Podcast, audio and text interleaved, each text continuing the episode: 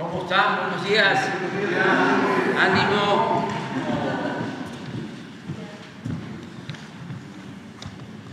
Bueno, pues vamos a eh, dar a conocer, como todos los miércoles, eh, la sección de quién es quién en las mentiras de la semana, pero es una síntesis, ¿no? Ya lo sabemos, porque son muchas, muchas, muchas. Eh, yo quiero aprovechar para decirles que vamos a tener el martes 19 de diciembre un sorteo especial, martes 19 porque el de Navidad y el de Año Nuevo son premios que tienen que ver con eh, recursos, como siempre, ¿no? Pero en este caso son premios de bienes confiscados, de el instituto para devolverle al pueblo lo robado y lo que se obtiene es para beneficio de la gente. Por ejemplo, es eh, un palco en el Estadio Azteca, camionetas, cuatrimotos, y al comprar eh, el boleto, pues está ayudando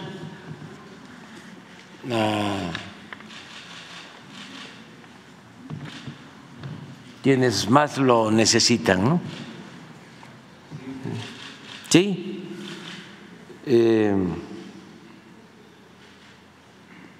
es para el martes 19 de diciembre, 100 pesos y se ayuda a la gente.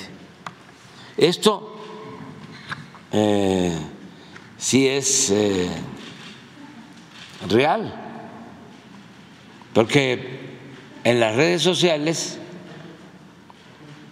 plataformas engañan, ya con la llamada inteligencia artificial, ¿no? de que quieres ganar dinero, este, invierte aquí, deposita aquí, Nada, no se dejen engañar, nada de eso. Para no equivocarnos, lo mejor es preguntar. Y eh, esto sí es eh, real. Estos eh, premios. Ahora, en diciembre, vamos a entregar cerca de 500 millones de pesos también del instituto para devolverle al pueblo robado a los eh, deportistas que fueron a los Panamericanos y que obtuvieron muchas medallas y a todas las delegaciones, las dos delegaciones. Eh, y es para eso que se está este, apoyando. Ayer se informó que ya inició el tianguis del bienestar en Acapulco, en Coyuca de Benítez. ¿Y qué llevan? Pues todo lo que se decomisa en aduanas, que antes eh, se almacenaba en bodegas, se echaba a perder, se lo robaban. Aparte de que se echaba a perder, se lo robaban o tenían un criterio muy peculiar. Decían, es que no se puede regalar o no se puede vender a bajo precio porque es competencia desleal. Entonces vamos a destruirlo. aparentemente se destruía. Ahora no. Se paga menos de renta de bodegas, se evita la corrupción, no se destruye lo que se obtiene, se confisca y se le entrega a la gente, sobre todo a los más pobres. Un día vamos a informarles de cuánto se ha entregado. Y no son mercancías o ropa usada, que también este, mucha gente humilde, pobre, eh, adquiere en los mercados. Eh, ropa usada, hay venta de este, mercancías usadas y no está mal, ¿por qué va a estar mal? Pero nada más aclaro que lo que se entrega en el Tianguis del Bienestar, todo es nuevo. Zapatos, ropa, telas, juguetes, todo para la gente hasta aparatos electrodomésticos. Eh, y pues lo de la lotería es por eso, ¿no? Básicamente. Muy bien. Eh, vamos con Elizabeth. Con su permiso, señor presidente. Buenos días a todas, a todos. Hoy es 29 de noviembre del año 2023. Esta es la sección Quienes quieren las mentiras de la semana. Este día vamos a abordar un tema que estuvo circulando en medios de comunicación y redes sociales, porque ya sabemos que están muy enojados con cualquier proyecto que emprende el presidente Andrés Manuel López Obrador, eh, no importando que se trate de un tema tan sensible como la salud y la distribución de medicamentos. Entonces les vamos a, mostrar cómo medios de comunicación y en redes sociales difundieron la mentira de que la superfarmacia que emprende la cuarta transformación no estará lista a finales de este año.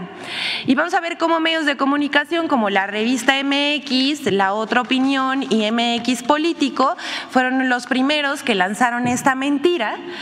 Y bueno, como ya es costumbre, eh, mintieron, porque el caso de la superfarmacia que anunció el gobierno de México, la cual estará ubicada en el Estado de México, cerca del Aeropuerto Internacional Felipe Ángeles, otro proyecto que por supuesto hizo enojar mucho a la oposición. Eh, este contará con todos los medicamentos del mundo, así lo anunció el presidente López Obrador, y estará en funcionamiento a finales de diciembre de este año. Ante este anuncio, estos medios ya mencionados y otros que les vamos a mostrar, eh, a continuación, aseguraron que no estará lista en la fecha anunciada y otros medios como El País y Milenio dijeron que por qué eh, la bodega que se había adquirido por este gobierno estaba vacía, ¿no? Eh, todo esto que difundieron en los medios de comunicación es falso, pero también, em, como decía, dijeron se encuentra vacía y el presidente López Obrador, un día más tarde de que se difunde esta noticia, que hay que decir, eh, traen esta, este tema de la superfarmacia desde el fin de semana pasado, el presidente ya aclaró que es debido a que se adquirió esta bodega recientemente y debe cumplir con todos los procedimientos legales que ya se trabajan por las dependencias correspondientes. La superfarmacia sí estará lista a finales de este año y aunque se enojen, esta superfarmacia va a servir para abastecer a todos los hospitales y centros de salud del país de los medicamentos que se requieran en un plazo máximo de 24 horas. Ahí les decimos ahí humildemente, aunque se enojen. En este momento se está comprando todo eh, para eh, las medicinas, como equipos de refrigeración, por ejemplo, y la distribución y administración de la superfarmacia estará a cargo de la empresa Birmex. Pero vamos a ver ¿Qué, fueron, eh, ¿Qué fue exactamente lo que dijeron los medios de comunicación y cómo mintieron sistemáticamente con este proyecto de la superfarmacia que emprende eh, el gobierno de la Cuarta Transformación a través, eh, por órdenes del presidente Andrés Manuel López Obrador? Vamos a ver Infodemia. El almacén de mentiras contra la superfarmacia. Desde el pasado 2 de agosto de 2023, cuando el presidente Andrés Manuel López Obrador adelantó el proyecto del gobierno de México para crear un banco de reserva de medicinas, comentaristas, políticos y empresarios farmacéuticos han augurado el fracaso de este plan con tres líneas de desinformación. 1. La superfarmacia de AMLO está desierta. Milenio Televisión y el diario El Universal publicaron notas informativas que aseguraban que nada indica que ahí, en un mes, estará la sede de la farmacia más grande del mundo y que los almacenes estaban vacíos sin ningún tipo de infraestructura. Sin embargo, el presidente López Obrador explicó el 27 de noviembre que apenas terminó el proceso de avalúo. Se firmó el convenio de compraventa, se entregó el 10% del valor del inmueble, el cual se acordó pagar totalmente en febrero, y ya iniciaron los trabajos de adaptación de la mega bodega, cuya extensión equivale a cinco planchas del zócalo capitalino. 2. La superfarmacia es una promesa fantasiosa, una mentira, es inviable. Dirigentes nacionales de partidos políticos, comentaristas y empresarios farmacéuticos han calificado el proyecto como inviable. Incluso sustentaron esta presunta inviabilidad asegurando que el gobierno de México ni siquiera ha podido adquirir las mejores vacunas contra el COVID-19 poniendo en duda la capacidad de la actual administración para comprar medicamentos, ignorando que ya se aseguró la compra consolidada de medicamentos para 2023 y 2024 y que en los 23 estados donde opera el plan de salud IMSS Bienestar se reporta el 94% de abasto de medicamentos en hospitales, así como la adquisición de 770 millones 620 mil piezas para unidades de primer y segundo nivel con inversión de 43.660 millones de pesos. 3. La falsa centralización de los medicamentos. La Cámara Nacional de la Industria Farmacéutica, Canifarma, aseguró que no es viable que un ente centralizado pueda cubrir las necesidades de distribución de medicamentos, partiendo de la premisa falsa de que la superfarmacia sustituirá a la cadena de distribución y almacenes de todo el país. En realidad, la propuesta del presidente López Obrador no plantea la desaparición de esta cadena de distribución y almacenamiento. Se trata de un banco de medicamentos que tenga disponibilidad inmediata de algún fármaco agotado y permita acortar el tiempo de compra y espera del medicamento para que solo sea enviado a donde se necesite a través de la cadena de distribución de Birmex. Infodemia. Muchas gracias a Infodemia por su colaboración para esta sección. Nada más decir, comprendemos que medios de comunicación, bueno, que la oposición esté muy enojada por estos proyectos que sirven al pueblo de México cuando antes ya en el periodo neoliberal solamente veían por sus intereses y por sus negocios a costa de la salud de los mexicanos.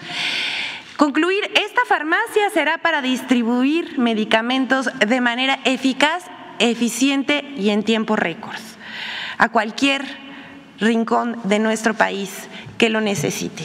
Es cuanto, señor presidente. Muchas gracias. Vamos a, con Marta Obeso, que quedó pendiente primero. Marta Obeso. Muchas gracias, señor presidente. Marta Obeso, de Esfera Noticias. La Fundación Samanagua tiene seis sexenios y todo lo que va de su administración, señor presidente, solicitando al gobierno de México que haga la declaratoria de autenticidad de los restos de Cuauhtémoc descubiertos hace 74 años y se encuentran en muy mal estado, depositados en el templo de Santa María de la Asunción, en el pueblo mágico de Ixcatiopan, en Guerrero. En el lugar existe un mausoleo que fue diseñado por Diego Rivera luego de que estudios forenses demostraron que son los restos del último emperador azteca. Representantes de los pueblos originarios se suman a esta convocatoria para solicitar también si es posible que su gobierno reconozca este sitio como altar a la patria y, reconozca a Izcatiopan como cuna de la mexicanidad. Preguntarle, señor presidente, si usted tenía conocimiento de estas solicitudes que se han hecho a lo largo de 74 años y que siguen sin una declaratoria de reconocimiento de los restos de Cuauhtémoc y, este, si usted tiene la información que este, demuestra que estos son los restos del último emperador azteca, señor presidente. Pues se ha, este, investigado bastante sobre esto eh, desde que Cortés manda a asesinar a Cuauhtémoc, lo llevaba prisionero hacia lo que es ahora Honduras, a Centroamérica y en Tabasco, cerca de Tenosique, Canacín, ahí lo asesinan eh, a él y a otros dirigentes mexicas, eh, incluso hasta las cortes españolas le abrieron un juicio a Cortés por ese asesinato. Y luego empezó la polémica sobre los restos, o sea, que si se habían eh, regresado o habían quedado allá. Este, la señora Eulalia Guzmán. Eulalia Guzmán, sí. Este, fue la iniciadora de todo este proyecto, ¿no? Para reconocimiento de los restos. Y no sé exactamente cómo está la investigación en la actualidad eh, y qué podemos hacer. Desde luego, bueno, es algo muy importante en la historia patria porque estamos hablando de eh, la más importante autoridad mexica eh, y la última. El último emperador, un verdadero héroe mexica. Dirigente, sí, que no aceptó rendirse y por eso este, ordenó Cortés su asesinato junto con otros dirigentes también de alta jerarquía del el pueblo náhuatl, del pueblo mexica. Eh, vamos a ver cómo está, eh, lo vamos a analizar y te vamos a informar. Sí, me gustaría, este, también la Fundación Samanagua le manda aquí una recopilación de la investigación con este, eh, fotocopias de los periódicos de la época donde se hizo el estudio forense y todo. Se lo voy a dejar aquí con Jesús Ramírez y también los contactos de ellos por si el Instituto de Nacional de Antropología quisiera reunirse con ellos. Este, la, la autoridad, la alcaldesa de Izcatiopan también ya tiene toda esta evidencia, solamente falta que usted haga la declaratoria de reconocimiento de los restos de Cuauhtémoc. Muchas gracias, señor presidente. Si te parece también eh, con Diego Prieto, que se ponga en comunicación. Ok, yo le paso el contacto a Jesús Ramírez. Gracias. En otro tema, señor presidente, los empresarios Jaime Ruiz Breger y Enrique Holguín Sauceda, dueños de la empresa Breger Publicidad, en el, 20 de abril pasado este, se presentaron en la Dirección de Finanzas del Gobierno de Quintana Roo. Ah, este, este se encuentra localizado en la ciudad de Cancún, a cobrar un saldo pendiente de un eh, contrato de adquisiciones registrado en el 2019. En dicho encuentro se, acordó con las autoridades de la dependencia que se iba a realizar un primer abono, el cual se llevó a cabo el pasado 3 de mayo y queda un saldo pendiente de ocho y medio millones de pesos. Respecto a este saldo pendiente, señor presidente, Adrián Díaz es oficial mayor del gobierno de Quintana Roo les pidió a los dueños de esta empresa un pago por adelantado de tres y medio millones de pesos este, para agilizar el pago pendiente que quedaba. Este, preguntarle, señor presidente, este, ¿qué opina usted que en gobiernos de la cuarta transformación se registren actos de corrupción como este, los llamados moches, al estilo de, a la usanza de los gobiernos este, neoliberales que usted repudia? ¿Y qué deben de hacer los proveedores de los gobiernos de los estados que se vean este, sometidos a este tipo de extorsiones? Ayer oíamos a la secretaria de Seguridad Pública pedir que la extorsión sea un delito mayor y este pues está dando estos casos y también si usted exhortaría a la gobernadora Mara Lezama a revisar esta denuncia, señor presidente. Sí, que se revise y desde luego hay que eh, combatir la corrupción en todas sus modalidades, que no sea como cuando eh, gobernaba el PRI o el PAN, que imperaba ¿no? la corrupción, sobre todo arriba. Eh, había moches hasta eh, en la aprobación del presupuesto el secretario de Hacienda del PAN, del gobierno eh, impuesto espurio de Calderón, Cárcenes, sacaba el presupuesto cada año por unanimidad. No es como ahora que votan 260 a favor y 200 en contra. No.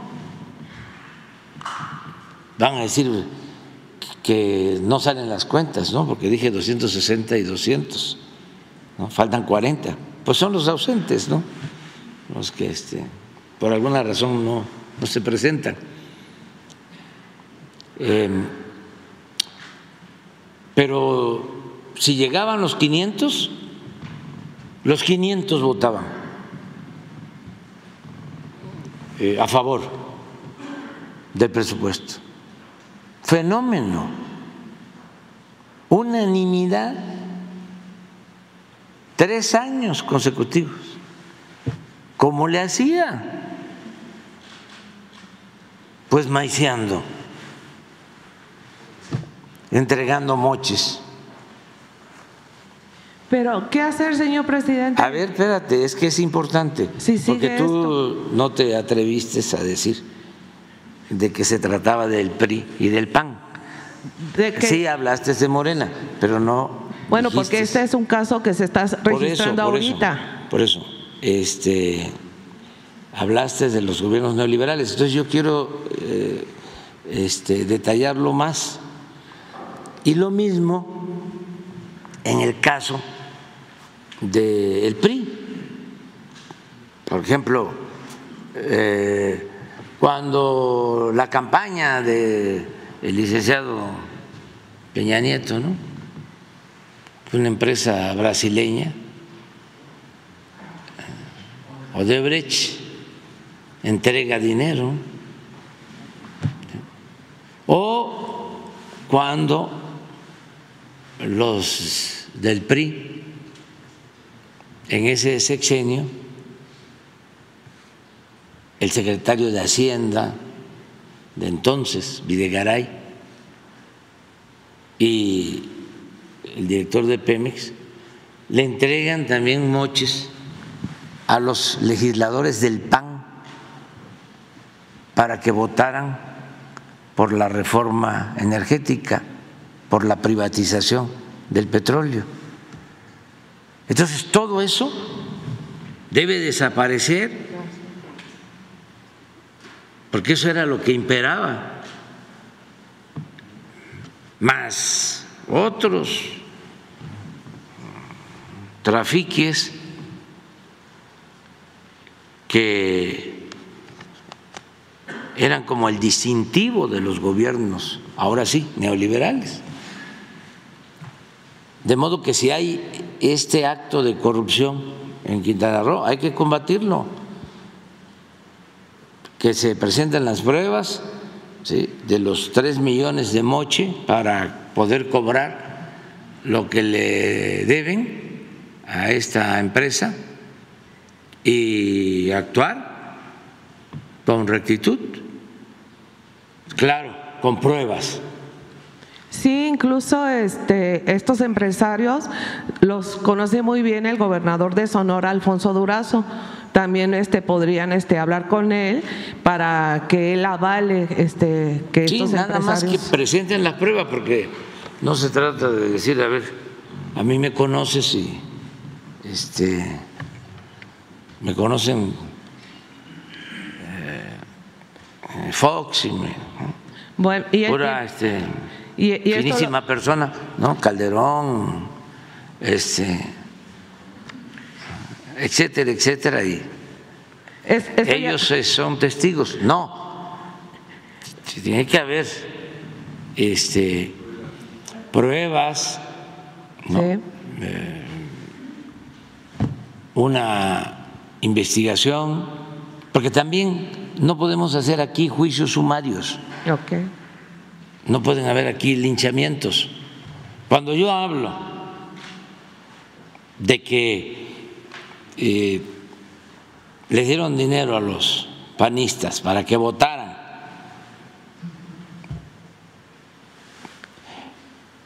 y aprobaran la reforma energética es porque tengo pruebas. O sea, existe la declaración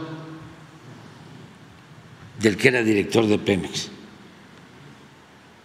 donde detalla cómo les dio dinero por órdenes del secretario de Hacienda. Cuando les digo de que entregaban moches a los diputados en el tiempo del licenciado Peña Nieto, Eh, pues es porque tengo las pruebas. Y cuando les digo de que hacían lo mismo en el tiempo de Calderón en la Cámara, cuando el secretario de Hacienda era Carstens, pues es porque tengo las, las pruebas. Vayan a las hemerotecas y vean cómo se votaba y lo que recibían a cambio. Bueno, eh, había como una cuota, ¿cómo le llaman a la extorsión que hacen los de la delincuencia? Piso. Pues sí, cobro de piso. Cobro de piso. Pues sí. Es lo... Sí. Que es el equivalente. Es, lo mismo. Porque también antes solo se hablaba de los rateros, ¿no? De la calle, la delincuencia de la calle. No, y los de adentro. De esos ni siquiera perdían su respetabilidad. Entonces, este, que se vea. Eso lo verían ya directo con la gobernadora Mara Lizama. Sí, que, seguramente nos está viendo o le van a informar y eh, estoy seguro que va a abrir una investigación y va a informar de este caso. Perfecto. Y todo este asunto de la deuda con proveedores a los gobiernos de los estados, estamos viendo que este contrato es un contrato que de un servicio que se ofreció en el 2019 y todavía al 2023 no se termina de pagar. ¿Existe un tiempo promedio en este gobierno que usted encabeza para hacer pago a proveedores que no sea igual como siempre fue en el pasado, señor presidente? Nosotros estamos prácticamente al día no tenemos deudas con proveedores, hay algunas demoras en el caso de Pemex, que por cierto ya se están este, poniendo al corriente, pero no tenemos deudas con proveedores. Este gobierno eh, ha manejado las finanzas con pues mucha responsabilidad, transparencia y tenemos eh, afortunadamente una buena recaudación, precisamente porque no hay privilegios fiscales, porque no se tolera el que, como era antes, los de mayor influencia eh, no pagaban impuestos. Ahora ya no hay eso.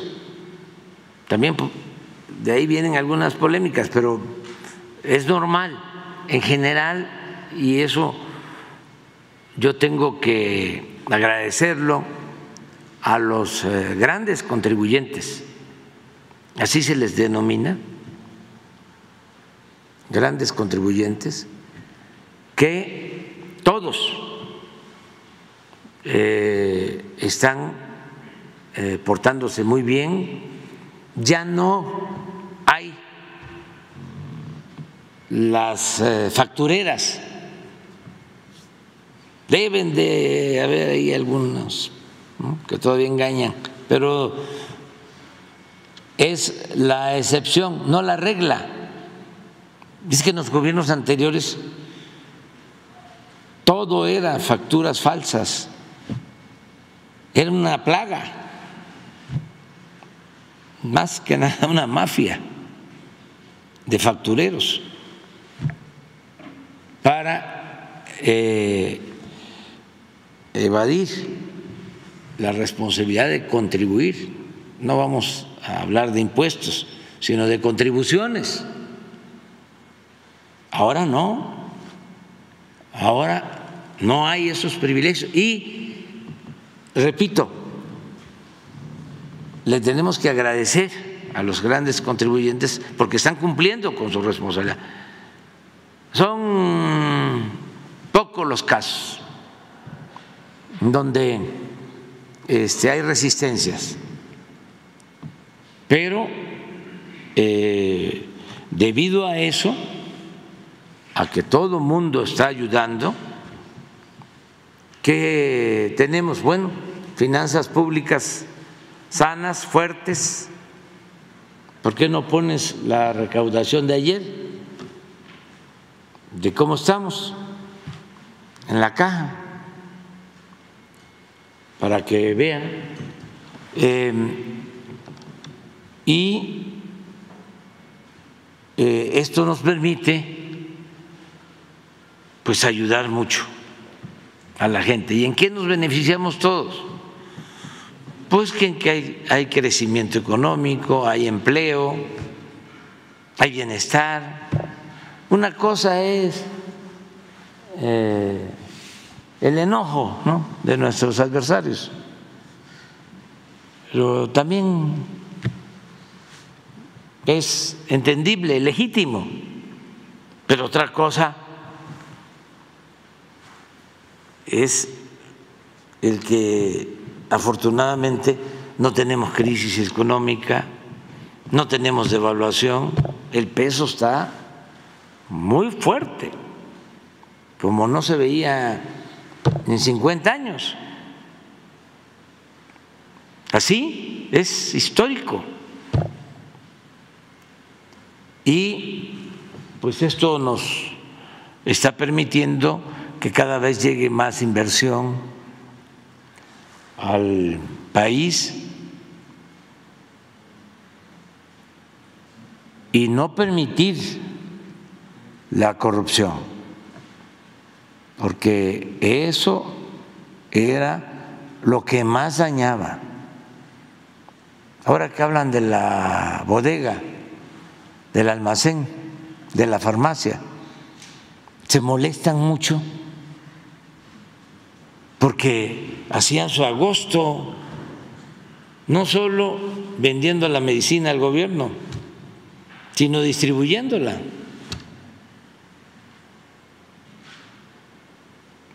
Muchos chanchullos. Entonces, si se decide tener un almacén y distribuir los medicamentos, pues les molesta hasta periodistas estaban metidos en el negocio ilícito de vender a precios elevados los medicamentos. Entonces yo entiendo pues, que están molestos, todo les molesta, pero la gente pues es la que recibe los beneficios y nosotros estamos para apoyar lo que es bueno para el pueblo y no permitir la, la corrupción. Pero bueno, eh, vamos a atender esto que estás planteando. Además, para eso son las conferencias, para que salgan las cosas y los responsables atiendan. Muy bien, finalmente, señor presidente, informarle que en octubre pasado el maestro Victoriano Hernández Martínez, miembro del Consejo de Bioética de la Secretaría de Salud, solicitó la propuesta que más de 20 agrupaciones de medicina tradicional han hecho para tener una reunión que permita lograr la medicina tradicional y alternativa al sistema público de salud. Esta petición transmitida por una servidora en este espacio desde que empezó su administración y que lamentablemente hasta la fecha, señor presidente, ha sido ignorada por las autoridades del sector salud.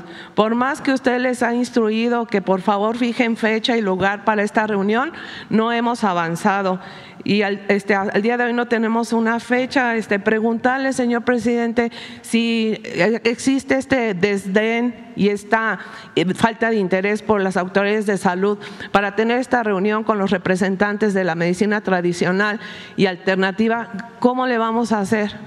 O sea, este, no, que tengan la reunión. Pero el que la tengan cuando, dónde, no, no fijan fecha. Victoriano, este, el maestro Victoriano ya se llevó la propuesta, este, y dice que no le dan respuesta del lugar y la hora en que le nos podemos. A dar fecha, o sea, este, y es como la justicia que tarda pero llega. Pues sí, ya, este, eh, eh, ya, faltan 10 meses, esperemos no, que... No, no, no, no, no, no. que antes de la que... La semana próxima. Muchas gracias. Sí, la semana próxima. Muchas gracias. Y hay que seguir sí, este, insistiendo, perseverando. Gracias, señor ¿Tienes presidente. ahí?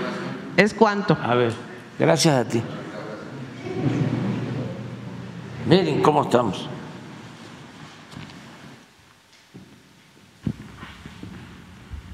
No es para presumir, es para agradecer a todos los contribuyentes. Porque miren, en los ingresos a estas alturas que estamos hablando del 28 de noviembre, es el corte, el año pasado, cuatro billones 336 mil. Ahora, 4 billones 671 mil. Estamos hablando mm, de una variación nominal de 334 mil millones más.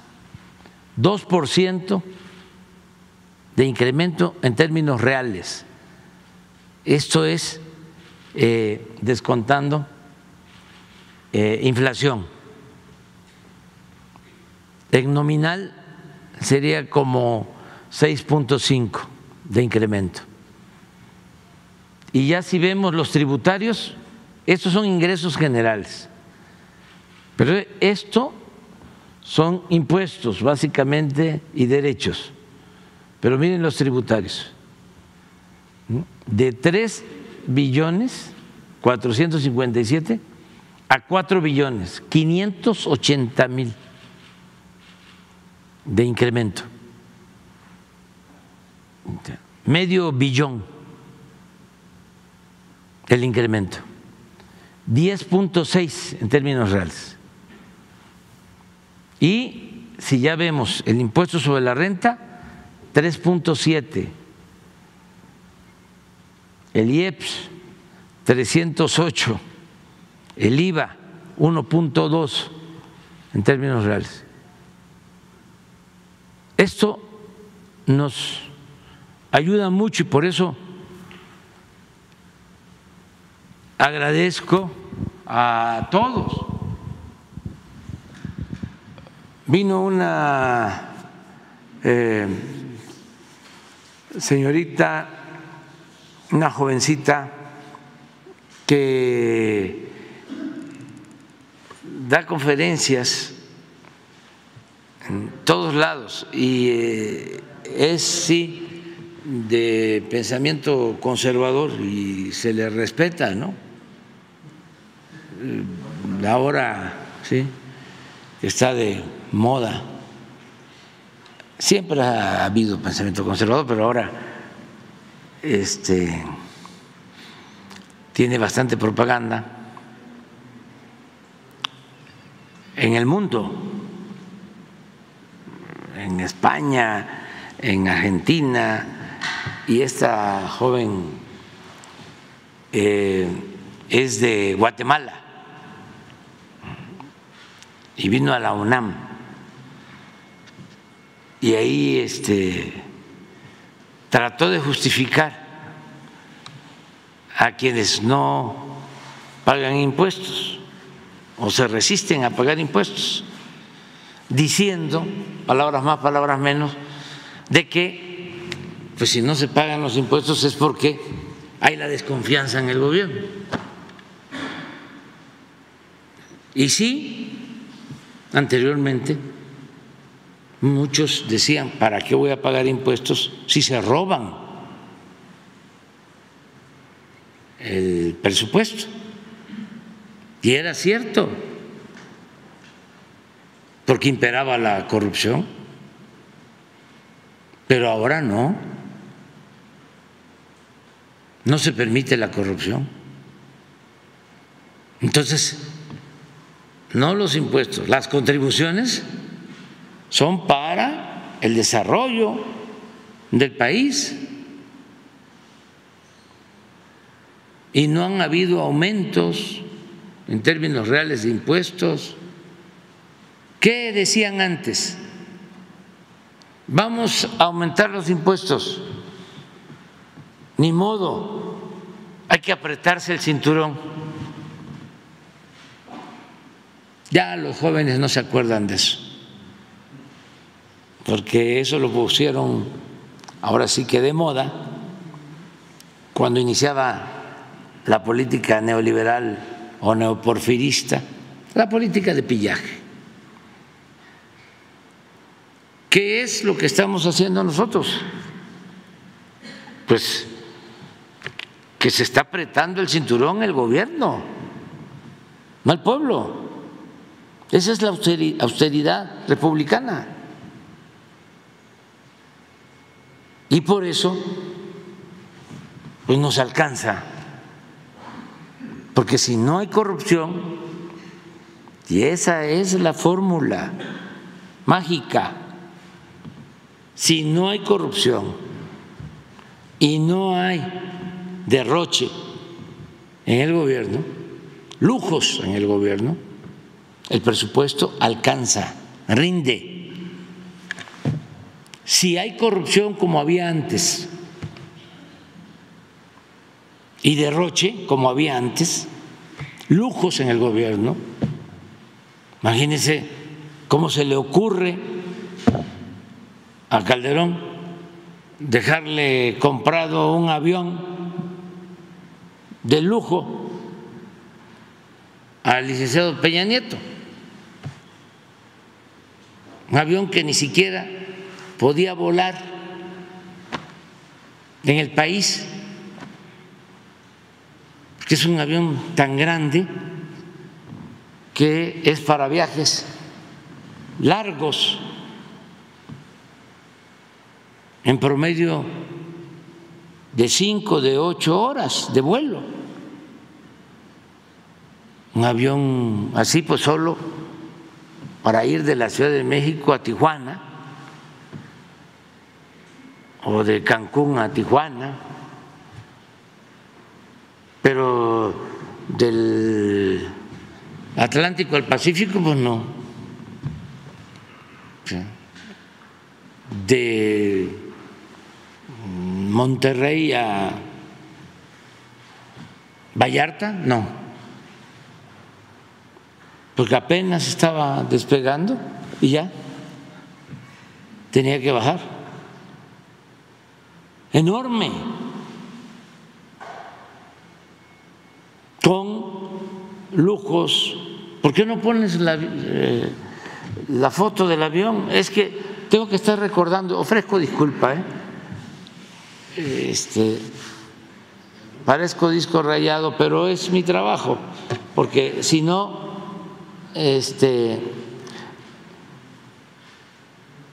nos ganan los que quisieran que se padeciera de amnesia, que ya no eh, recordáramos nada. Todavía ahí me están diciendo que por qué hablo del pasado. Pues ¿cómo no voy a hablar del pasado? El que no sabe de dónde viene no va a saber hacia dónde va.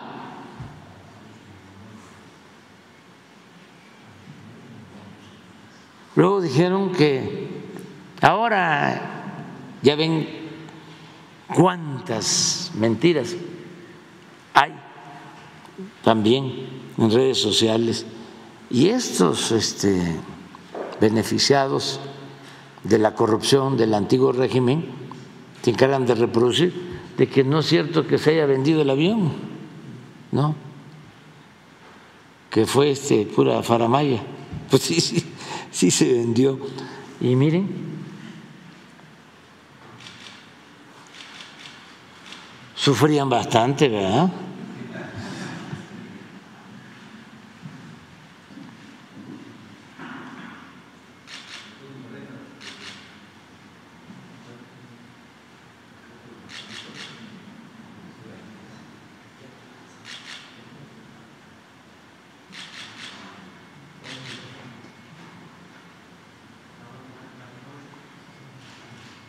Y todavía le pusieron José María Morelos, el quien luchaba por la igualdad.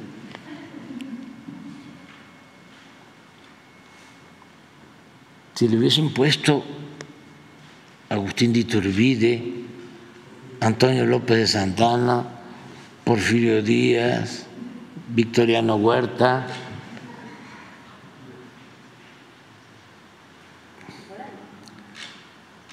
homenaje a, a Carlos Salinas de Gortari, pero que van a poner a mm, este cura rebelde, bueno, padre de nuestra patria, Morelos, luchador de la igualdad.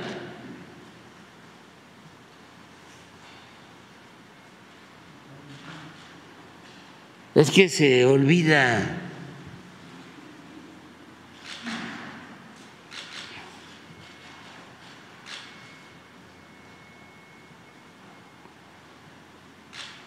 Muy bien. Tenemos otro que quedó ayer pendiente, otro compañero, Juan Hernández. Gracias, muy buenos días. Juan Hernández de Diario Basta, Tabasco Hoy, Campeche Hoy, Quintana Roo hoy de, de Grupo Cantón. Bueno, eh, preguntarle, eh, bueno, buenos días a todos y a todas. Eh, en días recientes, eh, Claudia Sheinbaum fue a, a, Tabasco hoy y estuvo en una entrevista con don Miguel Cantón, en donde pues ella abordó este, el tema de lo que es la revocación de, de mandato, que ella se va a someter al tercer año. De hecho, pues le presumo aquí la, la portada del periódico. Y, de, y, y, también eh, ella les hacía- pásalo. Vamos a mostrarlo. por favor. Ah, y, bueno, ahí va. Eh, Es y que también, se- y también preguntarle de este tema. Este, Alex fue a visitar. Sí, y también- Ayer vino también aquí. eh, ajá, exactamente. ya vamos a hablar de eso ahorita. Sí. Sí, porque este, este, saben que yo me cortaba el pelo antes. Bueno, tengo un peluquero que es el único que me toma el pelo. Álvaro, pero este cuando vivía ya en Tlalpan, aunque todavía vivimos por allá, pero yo ya estoy más tiempo aquí. dice López Dóriga ayer, este, visitó Claudia, visitó Claudia en su palacio al presidente, en su palacio. O sea, ya me rayé, ¿no? Este, no, este es el palacio de la República, de la cosa pública. Yo estoy aquí de paso, pero ¿quieren escuchar a López Dóriga? A ver, póngalo. No, no, no, no, espera, no, no, ahorita si no tengo tiempo.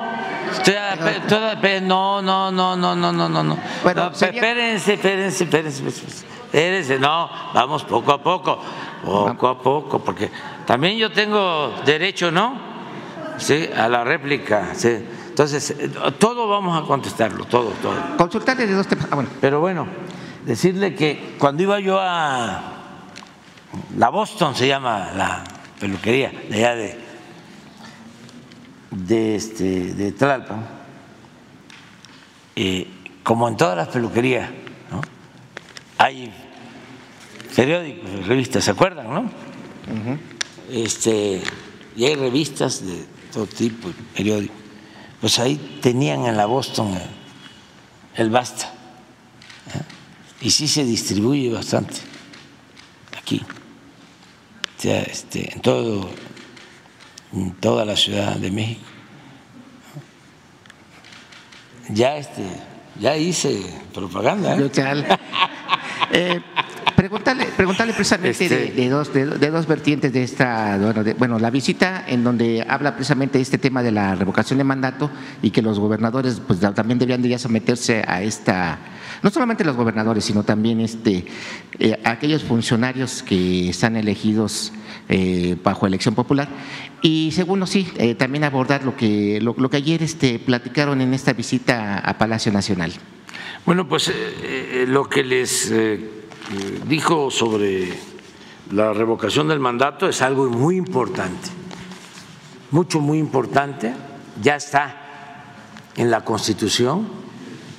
Este, las autoridades pueden someterse a la revocación del mandato si se tiene un periodo de seis años, si se hace eh, una solicitud por escrito, puede ser por voluntad de la autoridad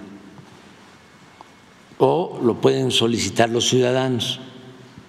Y entonces se hace una consulta a mitad del sexenio, ya lo hicimos nosotros, nada más que los opositores llamaron a, no votar.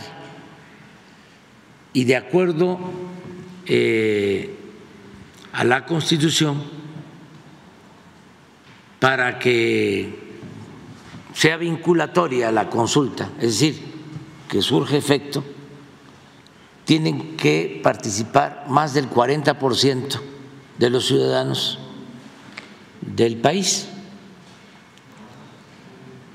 Entonces, en la consulta nuestra, para preguntarles si querían que yo siguiera o que renunciara, no se llegó al 40% de participación. Por eso no fue vinculatoria, pero además yo había dicho que aunque no fuese vinculatoria y perdía, me iba, renunciaba, porque no se puede gobernar a México sin el apoyo del pueblo, sin el respaldo de los ciudadanos y mucho menos transformar. ¿Cómo se resiste a los grupos de intereses creados, a las mafias del poder económico, del poder político, si no hay respaldo del pueblo? Entonces, eh, se llevó a cabo la consulta, creo que votaron como 16 millones de ciudadanos, la mayoría a favor de que me quedara, pero ya quedó establecido este mecanismo en la Constitución y tiene que ver con la democracia participativa, porque no se trata nada más de la democracia representativa, de que se elige a una autoridad cada tres, cada seis años y ya, hagan lo que hagan. Y si son cínicos, aunque los repudien, aunque ya no los quiere el pueblo, ahí están, aferrados, hasta que terminan. Y tiene el pueblo que soportarlos. Por eso es muy importante la democracia participativa, porque en todo momento el pueblo tiene, como lo establece la Constitución, el derecho a cambiar la forma de su gobierno. El pueblo es el soberano, el pueblo pone y el pueblo quita. Para eso es la revocación. Entonces, qué bien que Claudia eh, apoya ese método y ojalá y todos se sometieran y aceptaran la revocación del mandato. Curiosamente, los que no lo hacen son los eh, gobernadores de oposición, son los que ni siquiera tocan el tema. Pues todos tienen que tocarlo. Son procesos. Es que apenas se está estableciendo en términos reales, de verdad, la democracia representativa. No hay que olvidar que todavía hasta el licenciado López Portillo solo se postuló un candidato, un candidato único. ¿Y saben cuánto sacaban? Es como lo de Cárceles. ¿Cuánto obtenían de votación? Por décadas, los candidatos del PRI. 80, 90% de los votos. Es cosa de revisarlo. Eh, apenas y empieza a haber eh, eh, democracia, porque lo que imperaba era la antidemocracia y el fraude, la imposición. Entonces, tenemos que ir hacia adelante, consolidar la democracia representativa y seguir avanzando en la democracia participativa. La democracia como forma de vida, como estilo de vida, no solo como forma de gobierno. Democracia además en las familias, en la escuela, en los sindicatos y desde luego en la República. Entonces sí celebro esto, de que se establezca lo de la revocación del mandato. Nada más para decirles que estuvo Claudia este, aquí ayer, pero miren cómo lo destaca Joaquín. Escuchen bien. De Morena, Claudia Sheinbaum visita al presidente López Obrador en su palacio. Ah, ya, Sigue ya, prófugo ya, ya, ya, ya, ya. Este, eh, pues eh, vino, eh, tenía mm, interés en platicar conmigo, eh, comentamos algunas cosas,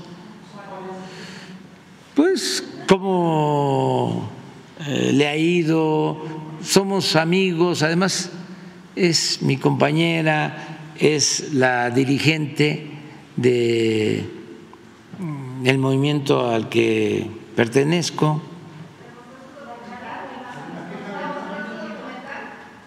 Ah, sí, me dijo de que iba a presentar un documental, que me lo iba a mandar, puede ser que me lo mande hoy, o sea, para que lo vea.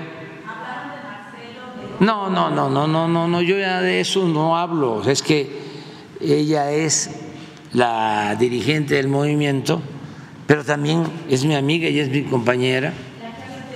O sea, la como cualquier ciudadano. ¿Eh? No, no, no, no, no, no, no, no. No, nada de eso, nada más es cómo te ha ido, este, eh, cómo, cómo estás, y ella también me pregunta, y este, y sobre eso platicamos. No, no, no, no, no, no, cuando se pueda, que sea que este, pues yo la pueda invitar o ella me invite a cenar o a ir a algún lugar pues sí, este, la veo.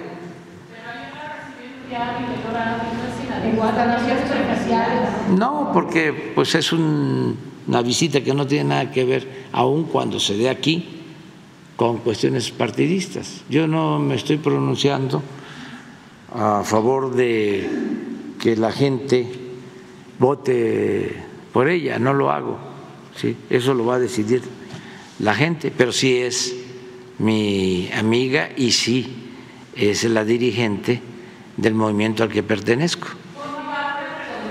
Además un, ¿eh? No, no, no, no, no, yo no, no. Claudia es muy inteligente, mucho, muy inteligente. No lo olviden. Si vamos a la formalidad, a lo académico, tiene nivel de doctorado. Yo, a duras penas, llegué a terminar mi licenciatura. Claudia es muy inteligente, es honesta, tenemos pues relaciones de amistad de años. Ya les conté de cuando la conocí en el 2000, hace 23 años. De hecho, lo comenta en su documental. ¿Sí? ¿Lo dice? Lo dice en el documental, este, ah, comenta pues, varias pasos. Sí, hace 23 años. Y la estimo muchísimo. ¿Y de qué estuvimos hablando? Pues de mm, nuestra situación familiar, me preguntó de dónde está Beatriz, que andaba Beatriz en un fandango por la lectura en Mazatlán, que por cierto esos fandangos son muy importantes estuvo el embajador de China en el Fandango. Y estuvo Julio César Chávez eh, hablando, todo con los jóvenes, el gobernador Rocha, y se leen poemas y hay exposiciones y es muy importante todo el fomento a la lectura y también de los este, achaques, en mi caso de que ya les había dicho que estoy malo del carcañal, y ayer, me salió un, tutupiche, ahí se los dejo de tarea, es este en mi lengua eh, tabasqueña, un tutupiche, ¿eh? pero todo va bien, está muy bien. No creo, no creo. Eh, ella, este, eh, cuando quiera venir, este, más adelante, a lo mejor sí. Pero ya como. Pero, este, pero eso, eso lo va a decidir el pueblo. El pueblo manda en la democracia.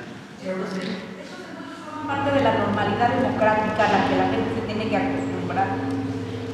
Pues sí, sí. Lo que pasa es que, pues, eh, si, si hay amistad hay, hay respeto, pero si me insultan, ¿cómo voy yo a recibir a alguien que me insulta?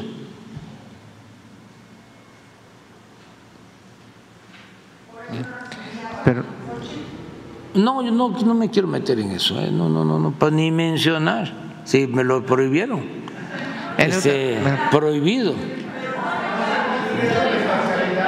Ahora sí, este, si me pidieran, este, que yo no reciba a nadie, pues también lo cumplo, ¿eh? Eh, no afecta la equidad de, la No, no. no debe despertar su No, para nada, para nada. Es que este, incluso nuestros adversarios nos vinculan. Sí, o sea, me atacan a mí y atacan a ella. Este no tiene por qué este sentirse, ¿no? De que estamos separados, ¿no? Los, los este, adversarios eh, van contra mía, porque también eh, con eso la perjudican a ella, o van en contra de ella también buscando perjudicarme a mí. O sea, no hay ningún problema. Es la gente la que va a decidir. Es como ahora que fui a la montaña de Guerrero, este, pues a alguien, al que estaban esperando, con los brazos abiertos, los provocadores, era a mí. No, eh, estaban esperando a la gobernadora, no estaban esperando a los directores del centro de rehabilitación del Teletón, que por cierto les ofrezco disculpas por no asistir. Eh, son gentes eh, muy buena, Fernando, Landeros, una gente con muy buenos sentimientos, porque esos centros de rehabilitación para niñas, niños con discapacidad pues, son pues eh, una bendición, son santuarios del humanismo. Entonces, eh, cuando me plantearon de que querían hacer un centro de rehabilitación, que yo este, propusiera dónde, les dije en la montaña de Guerrero, donde están los más pobres, en Tlapa. Y al principio me dijeron, no, imposible, no van a poder estar allá los especialistas. Ya les dije, pues pónganlo donde quieran. ¿Sí? Pues regresaron. Y me vinieron a decir, lo vamos a poner en Tlapa. Y ya tenemos la solución. Porque sí vamos a tener los especialistas. Y lo construyeron también con eh, habitaciones para que estén los especialistas, porque es muy importante eso. Y pues era una obra importante, pero eh, los que eh, este, fragua- fraguaron sí, esta trampa o el que yo cayera en esa trampa, ¿no? Eh, los que tramaron eso no están pensando en que el centro va a ayudar a los niños, no les importa. Sobre todo los jefes, los que manipulan.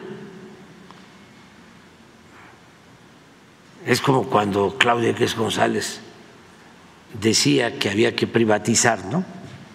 la educación porque los maestros eran unos flojos que no trabajaban y decía Claudia X González, hijo, que a él le preocupaban mucho los niños. Ando buscando todavía al que se lo crea. No, no, no, no, no, no, no. Ese es un problema que tiene la derecha, el pensamiento conservador. Son fachos. Son, pero muy autoritarios, violentos, odian, odian. Y eso pues está mal. No se debe odiar a nadie. Y en la vida pública y también en lo privado, pero en la vida pública hay que tener adversarios, no enemigos, adversarios a vencer, no enemigos a destruir.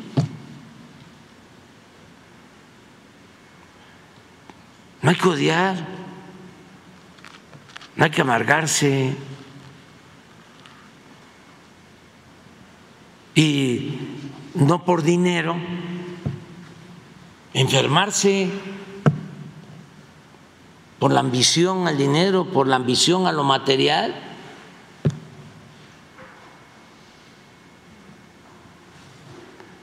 Entonces, eh, vamos a continuar adelante y eh, evadiendo siempre el acoso. Siempre, ya llevamos años así. Yo me formé en la escuela de la no violencia, de la resistencia civil pacífica, pero llevo 40 años aplicando la no violencia. Desde que preferimos salir de Tabasco, cuando nos hacen un fraude, en un éxodo por la democracia, caminando a la Ciudad de México para evadir el acoso, porque si nos quedábamos iba a haber represión. Y cuesta trabajo convencer a la gente, porque lo primero es eh, decir, ¿y para qué vamos a caminar tanto? Si aquí tenemos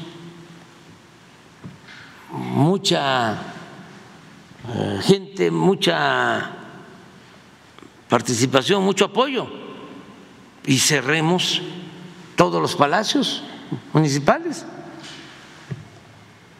cerremos la carretera y aquí van a tener que venir a negociar. No, no, no, no. Palacio tomado en el trópico es palacio quemado. Y es represión son granaderos, es la policía. ¿Por qué? Un dirigente puede poner en riesgo su vida, pero no está autorizado, no tiene derecho a poner en riesgo la vida de los demás. Entonces, por eso no, vámonos a caminar al éxodo por la democracia. Me acuerdo que enfrenté una rebelión en aquel entonces en Cárdenas, porque habíamos salido de Villahermosa y con lluvia, tres días lloviendo, caminando con lluvia. Y pasando Cárdenas ahí, por donde están las instalaciones del Plan Chontalpa, ahí se reveló la gente, no vamos, aquí nos quedamos, cerramos la carretera. Casi todo un día hablando, hasta que los convencí, vámonos, vámonos, vámonos, vamos, y a seguir caminando. Hasta cuando nos roban la presidencia, ¿por qué tomamos la decisión de hacer el plantón que nunca lo entendieron nuestros adversarios, porque no van a entender, porque su propósito es otro. Eh, había un ambiente de muchísima tensión, pues no fue poca cosa, nos robaron la presidencia. La gente estaba entusiasmada. Después del fraude, llantos, mucha tristeza, porque no es lo mismo la democracia para el rico que la democracia para el pueblo, para el pobre. Para el pobre la democracia es su posibilidad de sobrevivencia, su esperanza de salir adelante. Tiene una connotación distinta. Entonces, imagínense arrebatar eso, quitar el derecho a la esperanza. Es fuertísimo. En ese entonces que estábamos aquí, ah, porque además es muy complejo, porque si uno no hace nada, empieza la sospecha, ya hubo arreglo, ya se vendió, qué raro, ya le llegaron al precio. Ah, y si se moviliza y hay violencia, qué irresponsable, violento. Entonces, ¿qué hacer? Luego de que hacen el fraude. Además de que hacen el fraude o hacían el fraude, uno tenía que buscar la salida. Y en ese entonces era muy difícil, se podía desbordar el movimiento, que es algo también que se aprende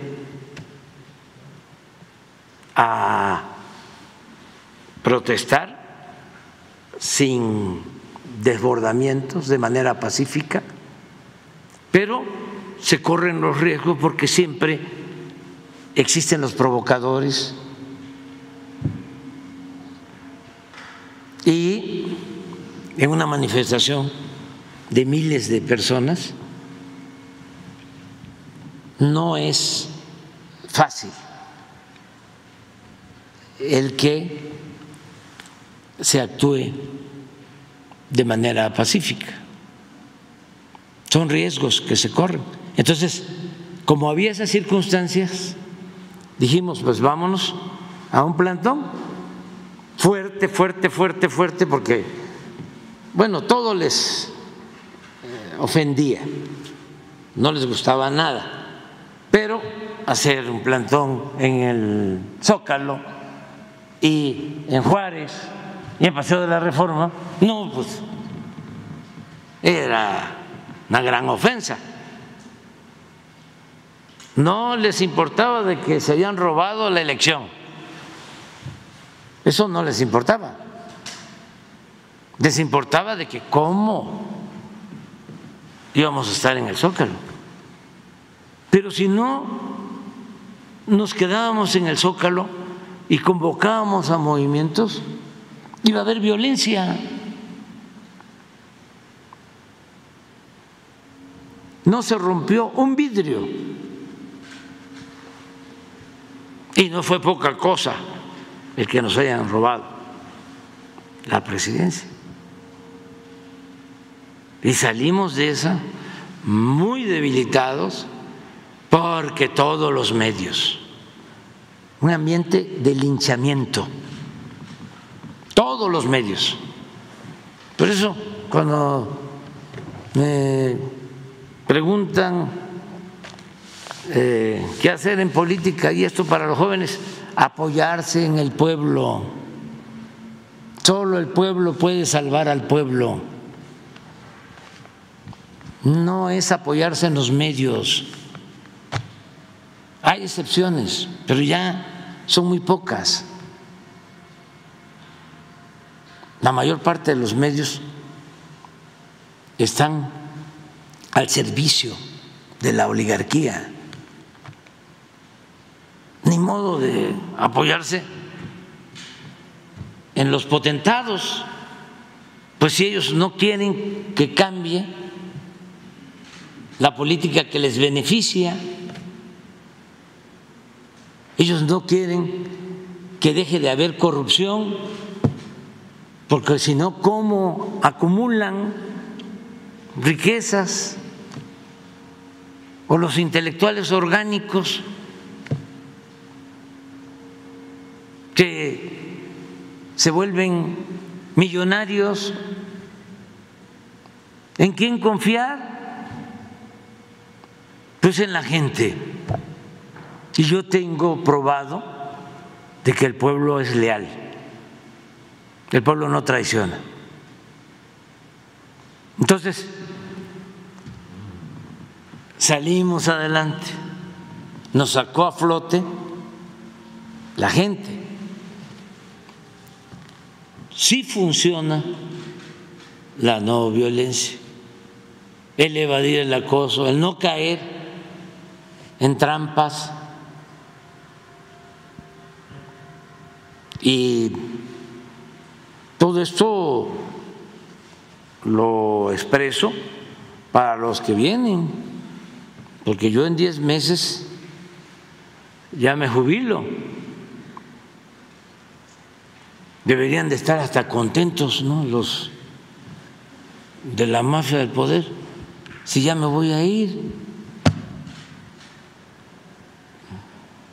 Este no sé por qué tanto coraje. Ya termino mi, mi ciclo y sostengo, y eso también se lo recomiendo mucho a los jóvenes, de que no hay que tener mucho apego ni al poder ni al dinero. La felicidad es estar bien con uno mismo y con nuestra conciencia y con el prójimo. No es el dinero. Eso puede producir felicidad transitoria, efímera. A veces lleva a la infelicidad. Más importantes son los valores culturales, morales, espirituales. Eso es lo más importante. Y así se resiste. Bueno, ahora sí, ya, vámonos. Eh, eh, bueno, Ya una, se- ah, una segunda, falta, pregunta, una segunda pregunta. ya con esta concluyó. Eh, eh, señor presidente, adversarios aseguran que las tres mujeres propuestas para ocupar la vacante de, que va a dejar el ministro Saldívar, en este caso Berta Luján, Lenia Batres y María Estela Ríos, señalan que son afines a usted, al presidente de México, que cualquiera que sea nombrada se va a convertir en la subordinada del actual gobierno. Y también dicen que en caso de que no acepten esta terna, su plan B es eh, Ernestina Godoy. ¿Qué respondería a estos señalamientos que están difundiendo en este, lo que es la Bueno, que tiene razón, las tres están este, muy vinculadas con nosotros. Las conozco desde hace tiempo, ya lo explicaba yo. Estela Ríos fue consejera jurídica cuando fui jefe de gobierno en la ciudad, hace 20 años. Berta Luján es una joven que ha ayudado muchísimo a limpiar de corrupción. ¿Cómo se llama esta institución? COFEPRIS, que era eh, un cochinero, un cochinero. Estos que se quejan de lo de la medicina y demás eran los dueños de Cofepris, los dueños de Cofepris. Ellos decidían a quién darles permisos, registros y a quién no para sus medicamentos. Y vean quiénes estaban ahí. Ya no voy a seguir yo contando estas historias.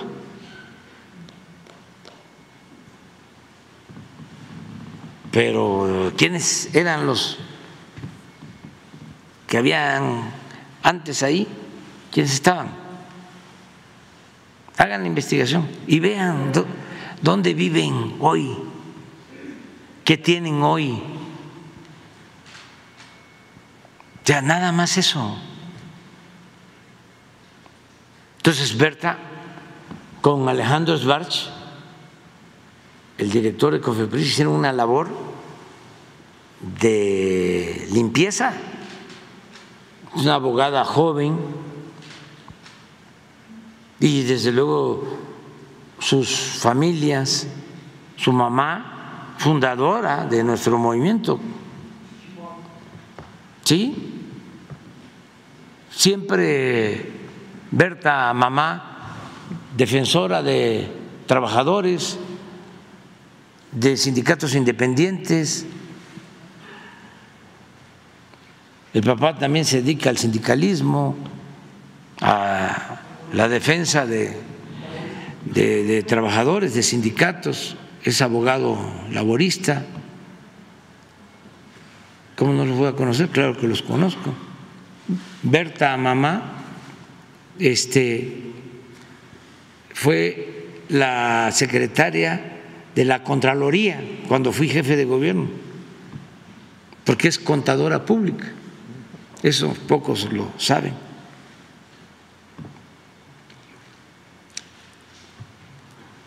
¿Saben quién iba a ser este la consejera jurídica Ernestina, pero planteó de que prefería que este, porque eran, siguen siendo del mismo grupo, había un movimiento de abogados democráticos. Quiero acordarme ahorita del dirigente que ya murió, que le quiero además, lo quiero recordar porque lo quiero homenajear, que fue el primero que nombré en la Junta eh, de Conciliación y Arbitraje que no surgía de las organizaciones tradicionales. La Junta siempre la manejaba una organización obrera, siempre, la de aquí de la Ciudad de México. Y por primera vez el presidente de la Junta de Conciliación y Arbitraje en la Ciudad de México fue un abogado defensor de sindicatos independientes. Ahorita me voy a acordar. Es que el post-COVID, los 70, la chochera, ya este, que por cierto hablan de, sí, consejera. No, en vez, en, en el- cuando tenía que decidir, sí, porque ya, porque pertenecían tanto, ¿eh? No, ¿cómo? No, ese era el asesor de todos, el abogado, también finado y extraordinario, también. eh, a ver si le preguntas a... Era presidente de la Junta de Conciliación. Había este... ¿eh? Jesús Campos Minas. Jesús Campos Linas. Ese fue el primero. Y pertenecía a la Organización de Abogados Democráticos. Entonces de ahí vienen todos ellos. Y este Ernestina y Estela. Y muchos otros. Campos Linas, exactamente. Falleció, ese fue el primero y fue un cambio, porque por primera vez pues la Junta estaba, vamos a decir, casi tomada. Y no eh, había una representación auténtica de los trabajadores. Y se decidió por entregar o nombrar a este abogado. Eh, y en el caso de Lenia, pues también, o sea, desde hace años luchando por la democracia y también la familia, todos.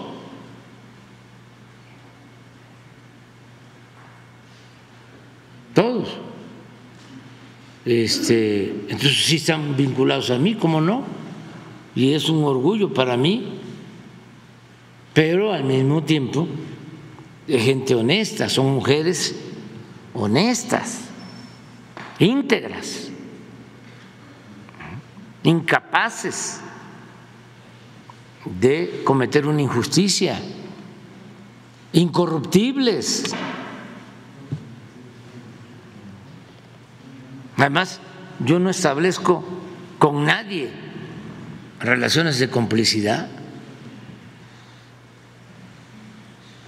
Hasta con mi familia, mis amigos, con todos.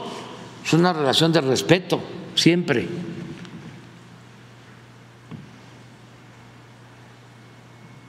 Estoy acostumbrado a eso.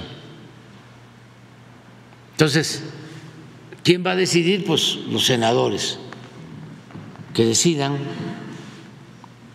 que revisen. Ahora sí, a esas vamos, está como por lo que decíamos ayer, ¿no? ¿Cuántos periodistas independientes hay en el Universal? ¿Hay algún periodista independiente en el Reforma? Uno.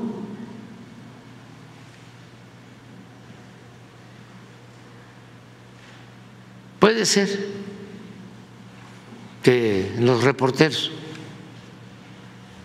porque pues ellos tienen que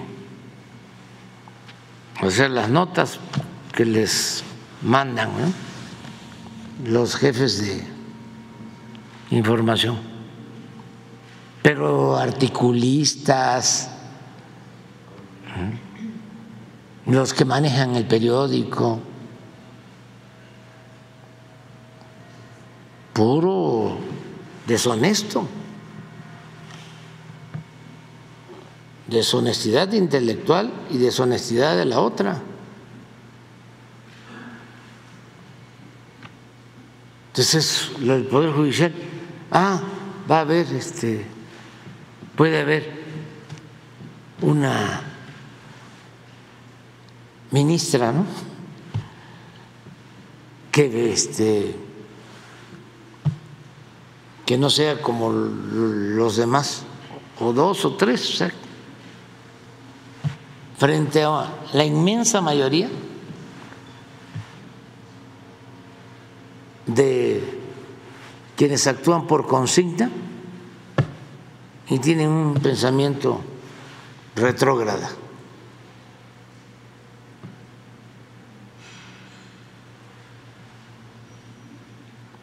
También hay que acostumbrarnos a que va a haber cuestionamientos, críticas, y hay que garantizar el derecho a disentir. Y va a haber, como decía también ayer, cada vez más desesperación, más este enojo y ojalá y nada más se lleven a cabo cambios en las estrategias.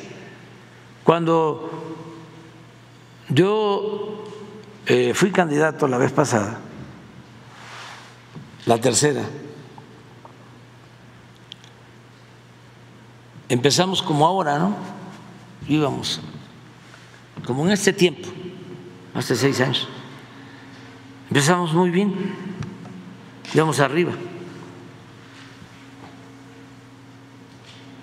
Pero los eh, mandamas, los que se sentían los dueños de México, estaban confiadísimos con la prepotencia que los caracteriza, porque ya nos habían robado dos veces, ya nos habían cerrado el paso dos veces. Y sentían que no había ningún problema, además tenían por las nubes al candidato Peña en su momento, les había funcionado muy bien todo. Y eh, ya me daban por muerto, políticamente hablando. Entonces estaban confiados. Cuando empiezan a ver de que vamos creciendo, que estamos arriba, se ponen nerviosísimos, nerviosísimos. Y se reúnen. Me acuerdo de una reunión que tuvieron allá en Puntamita trajeron a un empresario venezolano y hasta se enojaron con él porque querían que les dijera al empresario venezolano de que pues era un peligro porque iba yo actuar como el finado Chávez, que según este grupo y otros más de derecha actuó muy mal en su concepción. Pero este empresario les dijo, pues no hay ningún paralelismo, son distintos. Y les aconsejo que busquen un acercamiento. No. Pues casi lo expulsan, enojadísimos, porque no les dijo lo que ellos querían escuchar. Y entonces a partir de ahí empiezan a fraguar. Qué iban a hacer, no quiero decir a tramar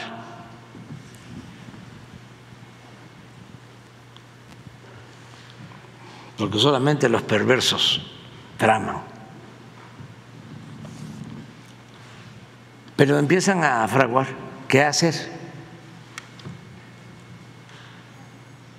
Y es cuando van a ver al presidente Peña y le piden que les ayude para convencer a MIT de que decline en favor de Anaya. Fueron a verlo. O sea, que querían cambiarlo, querían quitarlo. Y pues no aceptó el presidente o les dijo que no podía. presidente Peña. Y entonces empieza una estrategia, empiezan a recoger dinero. Ahí tengo las listas de lo que dieron para echar a andar una campaña en contra de nosotros, contra mí, en contra de mi familia. espiaban, todo. Parecía, amanecía tapizada mi colonia. Había un plan que le llamaban Pejelic.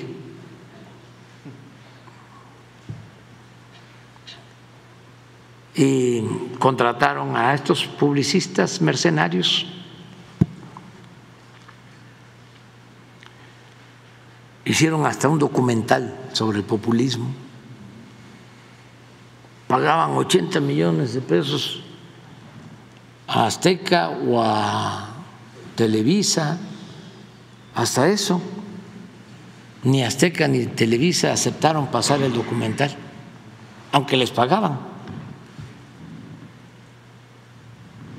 porque era muy burdo. Eh, en Netflix también, creo que lo pasaron al final. eso, ahí lo pasaron. Este, y como no les funcionaba, ah, llamaron a Fox y empezó Fox a actuar en contra.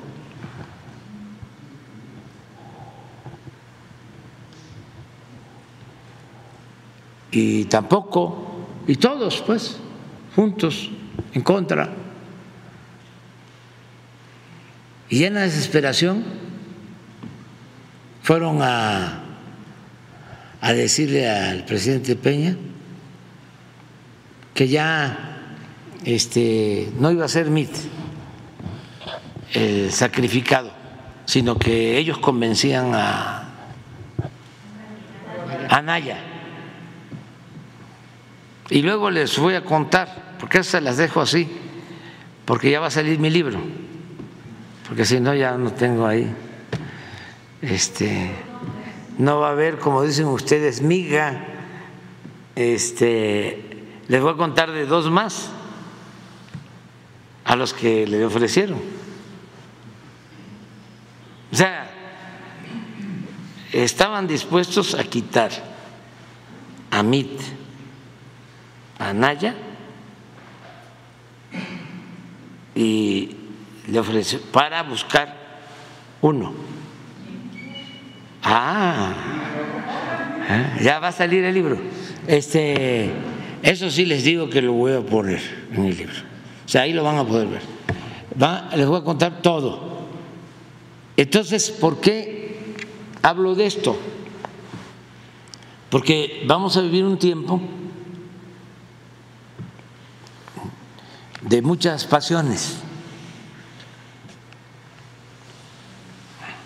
Siempre ha sido así.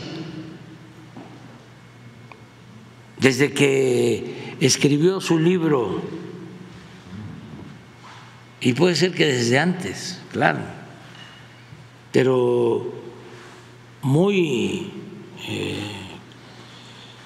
definido, claro, lo que hizo el presidente Madero, que escribió su libro La sucesión presidencial, así le llamó,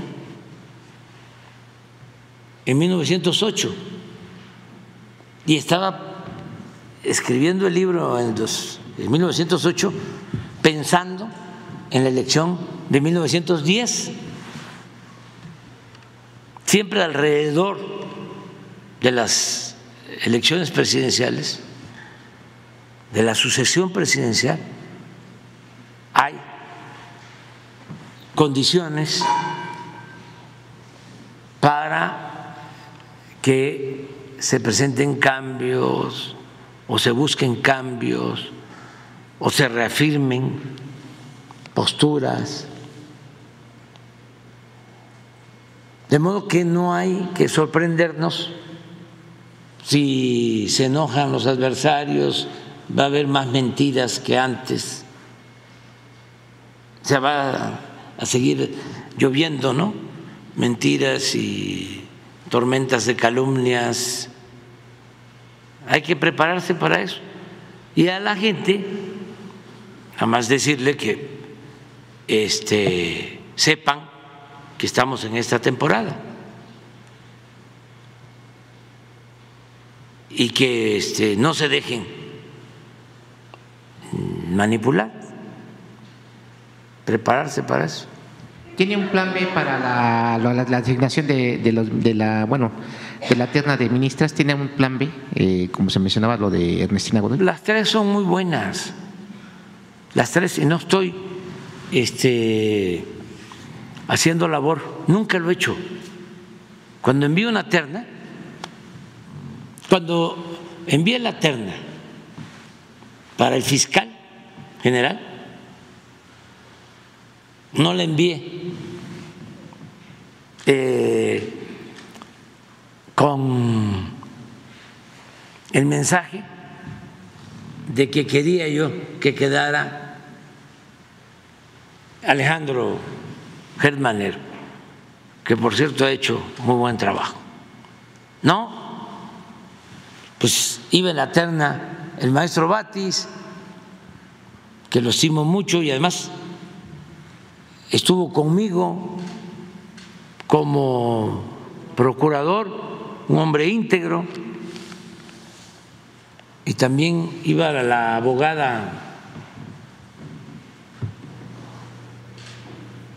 de Gives, ¿no? Verónica, que también le estimo mucho, también una muy buena abogada. ¿Y quiénes decidieron? Pues allá, en el Senado. Ahora, si no quieren ni siquiera que yo envíe una terna, es muy sencillo es muy sencillo. Vamos a que el pueblo elija. Eso es lo mejor.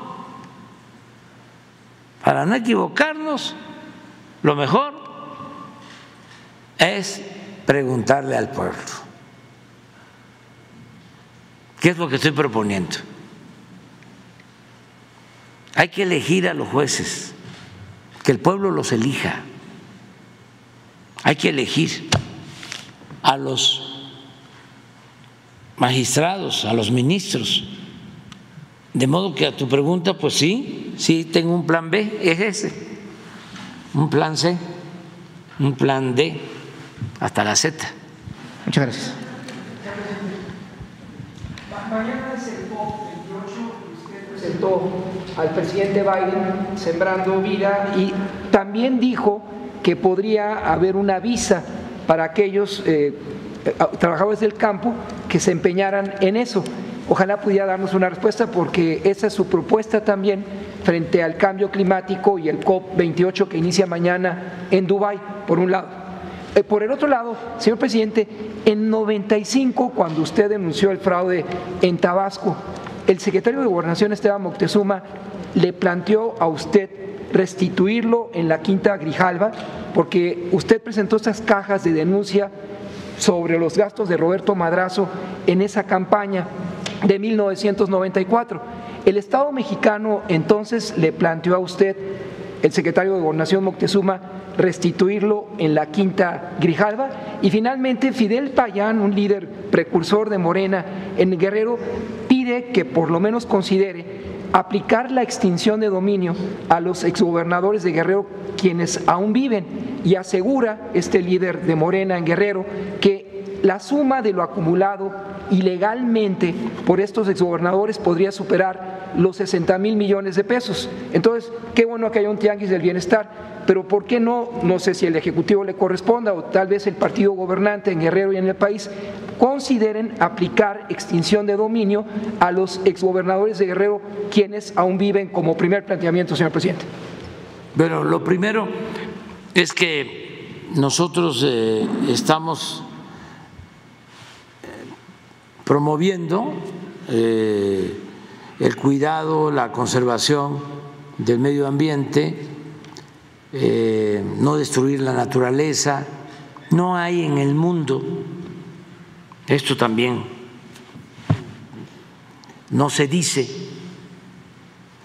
pero lo podemos probar, no hay un eh, programa en el mundo de reforestación como Sembrando Vida. No destinan en Estados Unidos, ni en China, ni en Rusia, no destinan ni en ningún país de Europa casi dos mil millones de dólares para sembrar árboles. En ningún país del mundo están sembrando mil millones de árboles, como lo estamos haciendo nosotros. Y me gustaría que eh, me replicaran.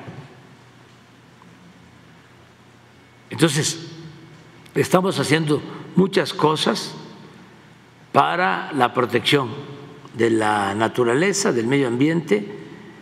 Eh, hasta hace como seis meses em, sosteníamos de que ocupábamos el segundo lugar en la creación de reservas naturales, que estaba adelante el presidente Cárdenas, que fue el que decretó más eh, áreas de reservas naturales en el país. Pero nosotros vamos ahora ya a tener el primer sitio, antes de que yo termine. Vamos a dejar más de 5 millones de hectáreas de reservas naturales protegidas. Entonces, sí estamos avanzando. Eh, en la transición energética, en el uso de energías renovables, se está avanzando y se va a seguir haciendo.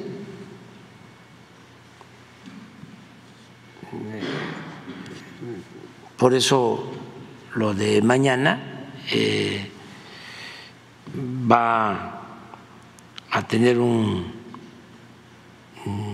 seguimiento y una aportación de nosotros. Lo saben, ahora que estuvimos jefes de Estado, de gobierno, primeros ministros, en San Francisco hablamos del tema y seguimos con ese propósito de cuidar nuestra naturaleza, la flora, la fauna y se está avanzando bastante en ese sentido.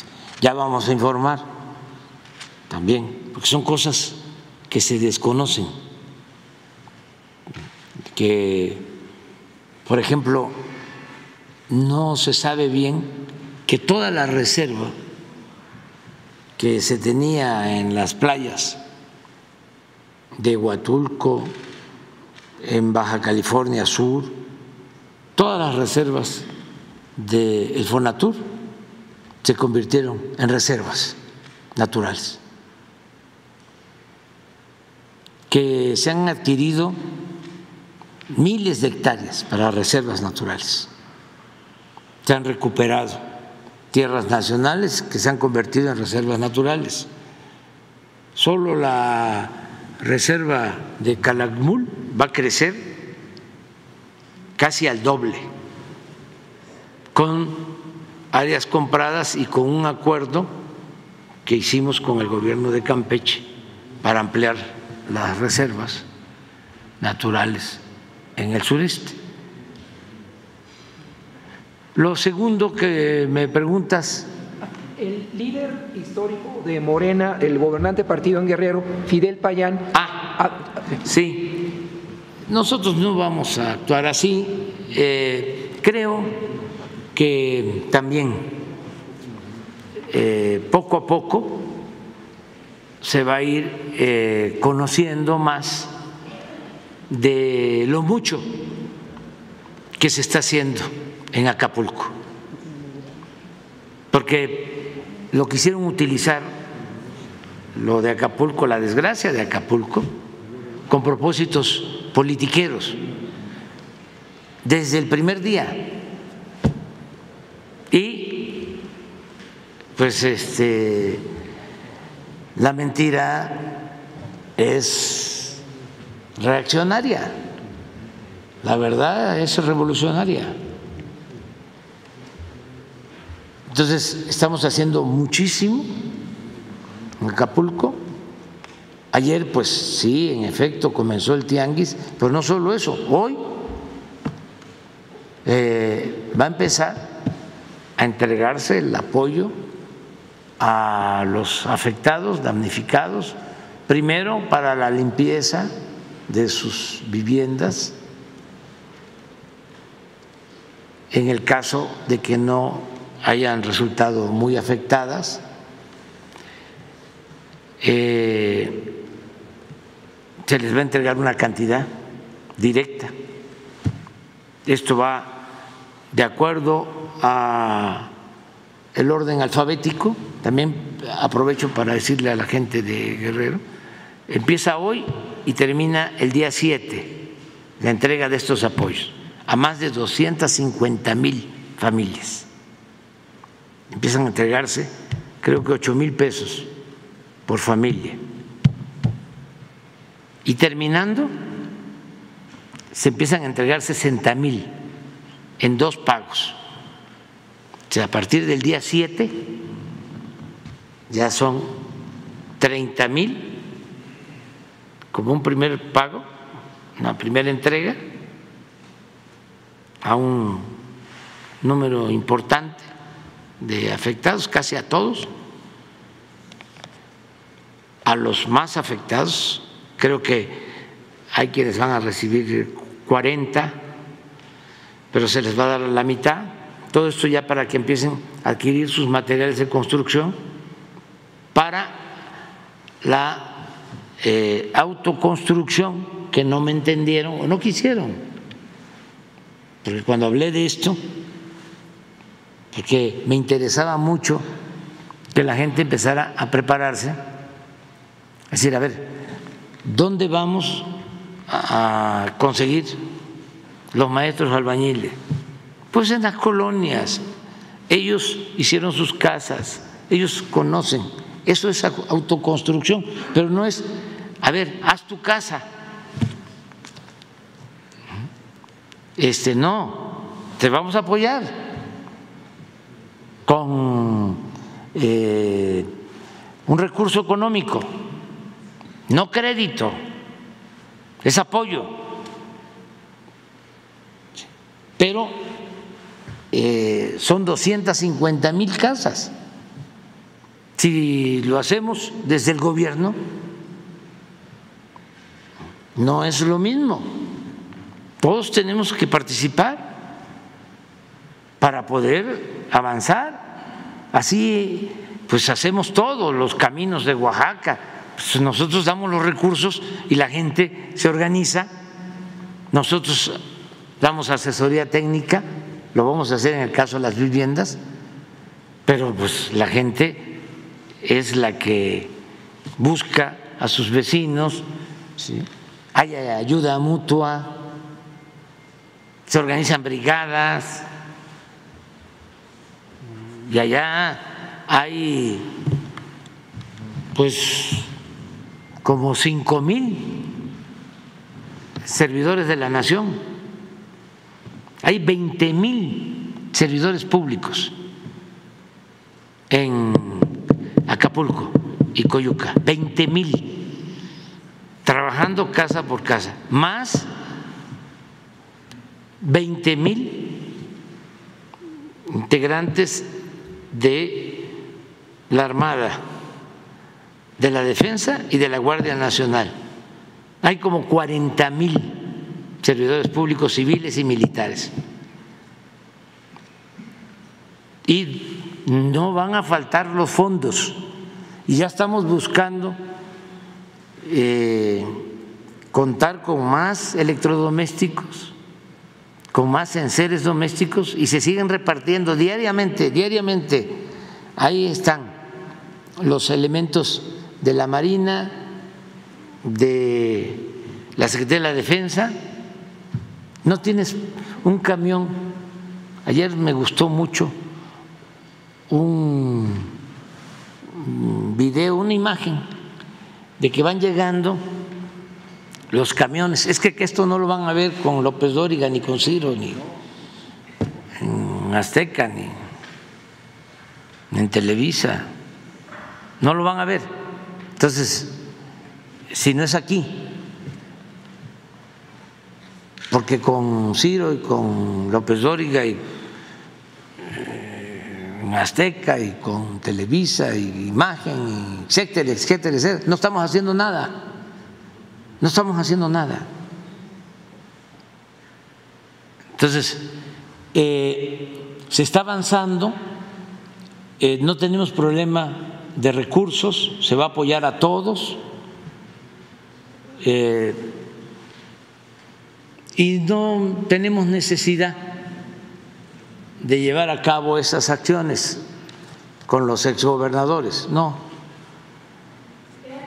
Lo importante, no lo olviden, eh, es no hacer lo mismo que ellos hacían. Ese es el cambio. La no repetición de esos actos de corrupción, no repetir esas conductas. Eso es lo más importante, no lo espectacular, decir, vamos a meter a la cárcel a estos porque lo quiso Salinas. Y miren en qué terminó, que fue el que más bienes de la nación entregó a sus allegados.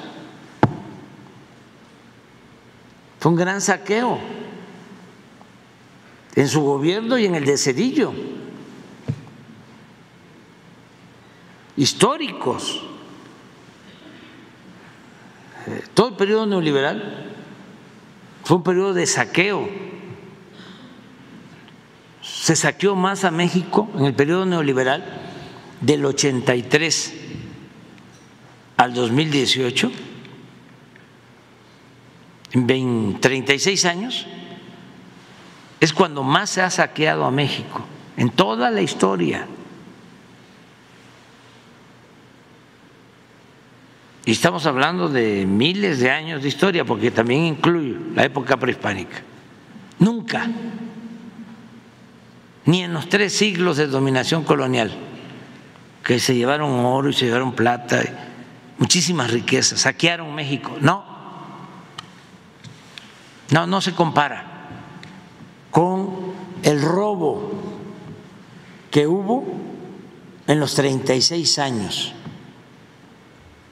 de dominio de la política neoliberal o neoporfirista. Entonces, ya nada más que eso no vuelva, no permitirlo, nunca más. Eso es lo segundo. Lo tercero que me preguntaste de Esteban Moctezuma.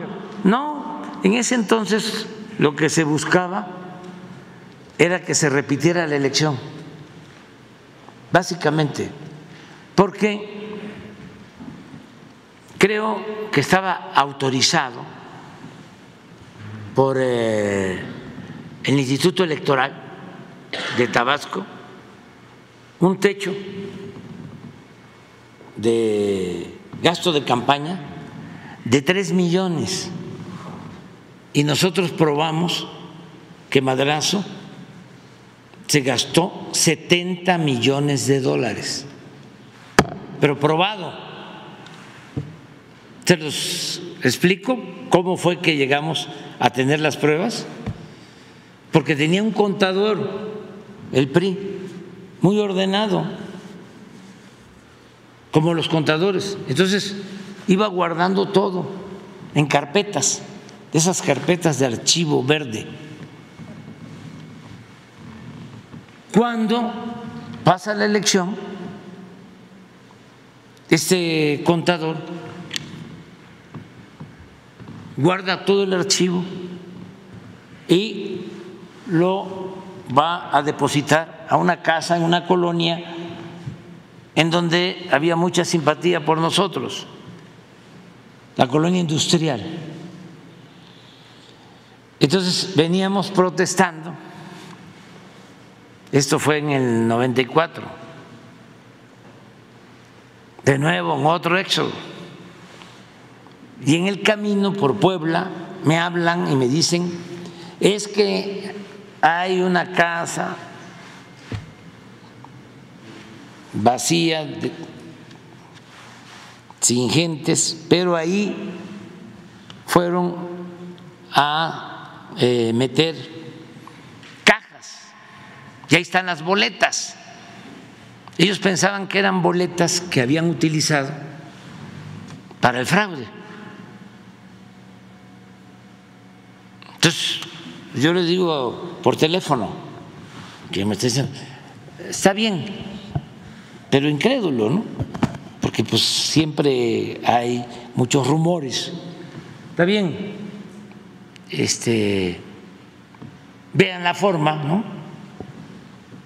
De que ver de quién es la casa y manden los papeles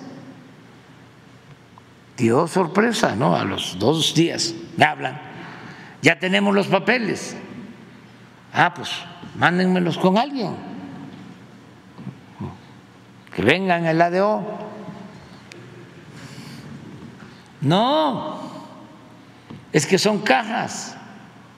Ah, pues una caja, no hay problema. No, es que son muchas cajas. Pues eran como 40 cajas. Entonces, casi llegando aquí, llega una camioneta de tres toneladas llenas de esas cajas y las empiezan a abrir algunos compañeros que traían y era toda la contabilidad ordenada de lo que habían gastado en campaña, las aportaciones, los cheques, quiénes habían recibido el dinero, todo completo. Bueno, me acuerdo que en aquel entonces por aquí está el Hotel Canadá. Rentamos una habitación ahí y era un tesoro. Ya ni siquiera había necesidad de ordenarlo. Pues estaba todo. Entonces, a partir de ahí se presenta una denuncia, pero ya saben cómo son las autoridades electorales, o eran. Vamos a, dar el beneficio de la duda a los que están. Y también acudimos a la Procuraduría estaba el procurador del PAN, Lozano Gracias, sí. Y a él le llevamos todo. Pues tanto en el INE como en la Procuraduría, carpetazo.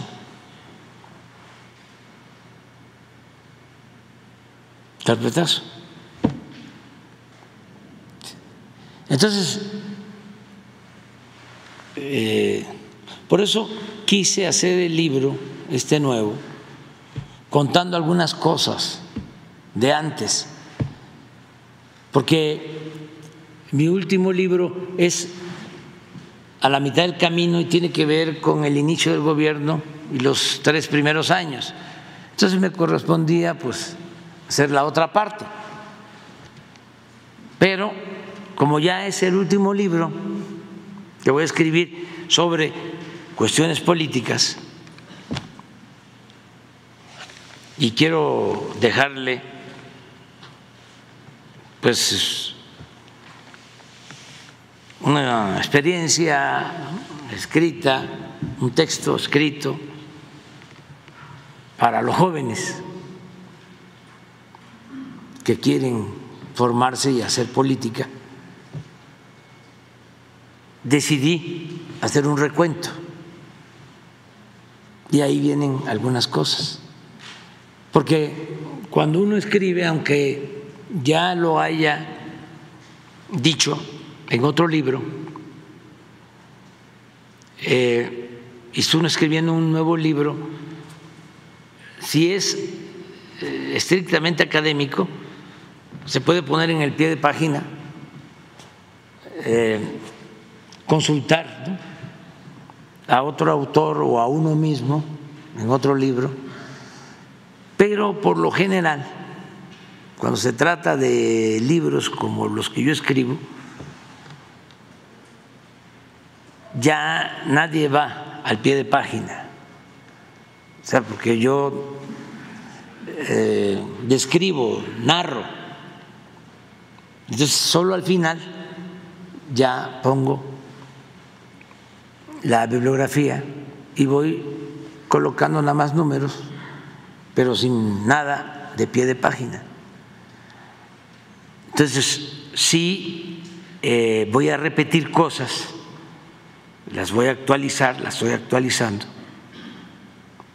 para que sea un libro que eh, ayude a comprender desde el inicio de mi lucha junto con muchos más mujeres y hombres, todo el proceso, hasta el 31 de diciembre de este año, porque tengo que entregar el original a la editorial el día 2 de enero. Entonces ya estoy terminando, estoy en revisión.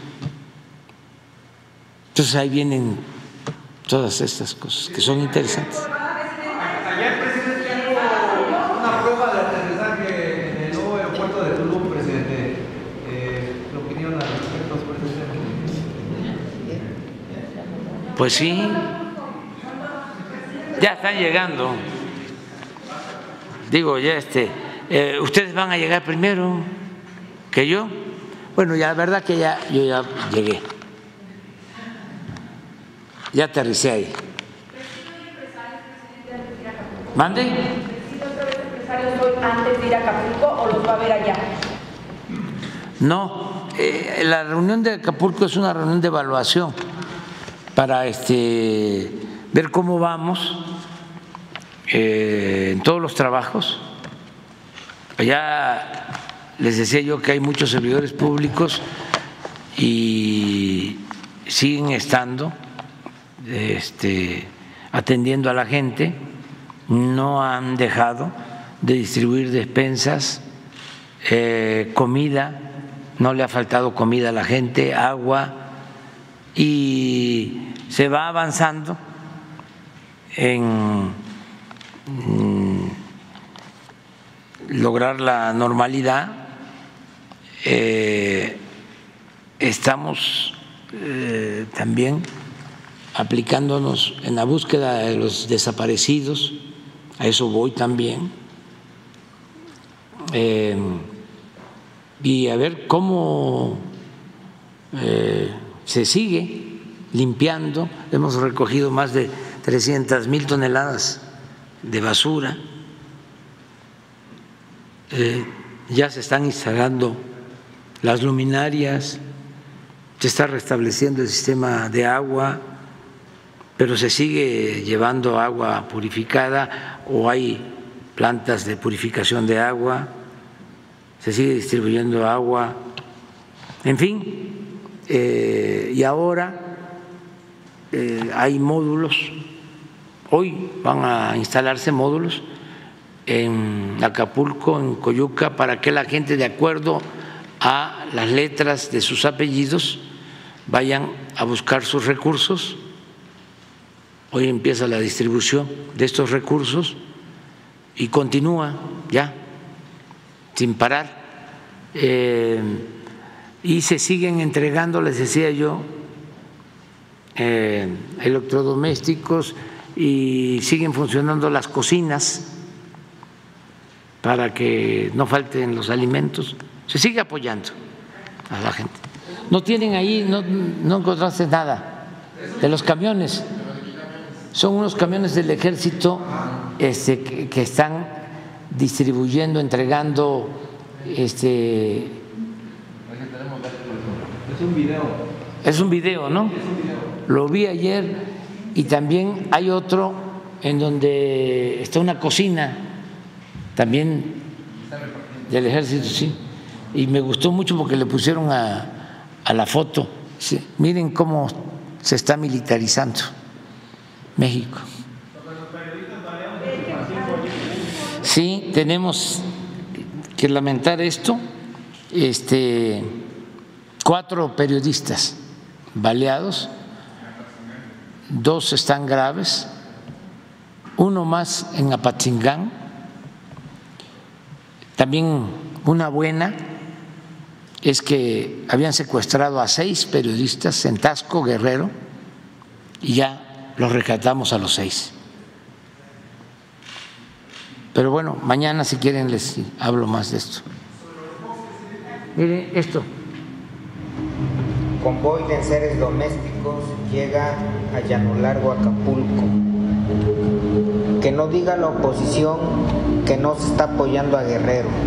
Que no diga la oposición que no se está apoyando a Acapulco y a Coyuca de Benítez.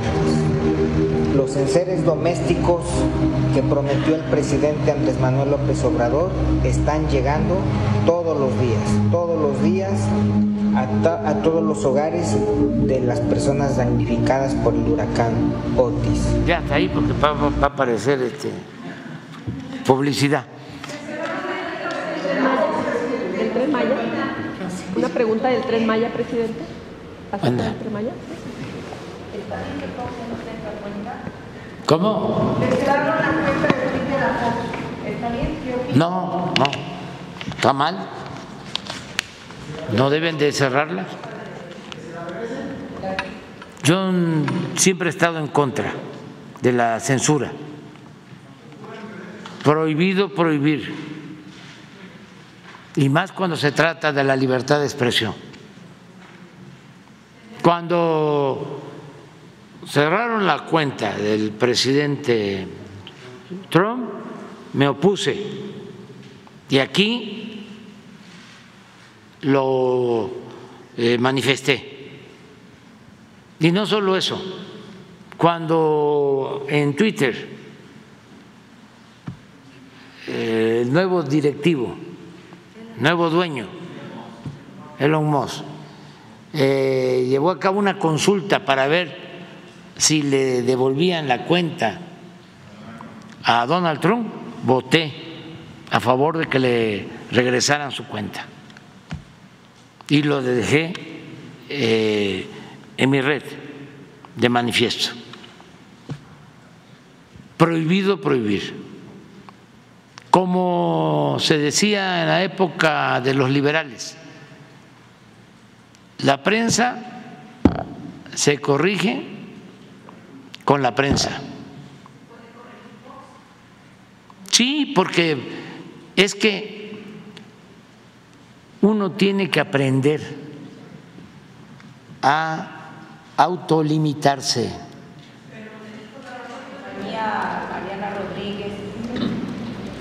Sí, pero ojalá y no lo vuelva a hacer. No, yo no me meto en eso, pero lo que quiero decir es, este, no debe haber censura, no debe haber censura y que, este, nada más que se entienda que todo eso que se hace de manera extravagante, grosera,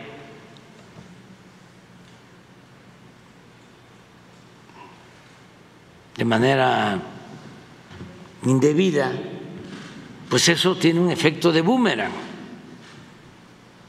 Eso se regresa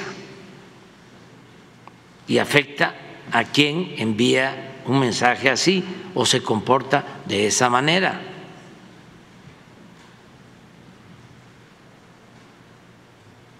Por eso hay que aprender a autolimitarnos y no odiar. Y entender que en la política se puede tener adversarios, pero no enemigos.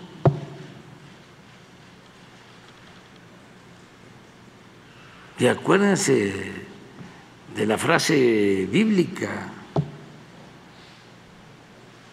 amar al prójimo como a uno mismo.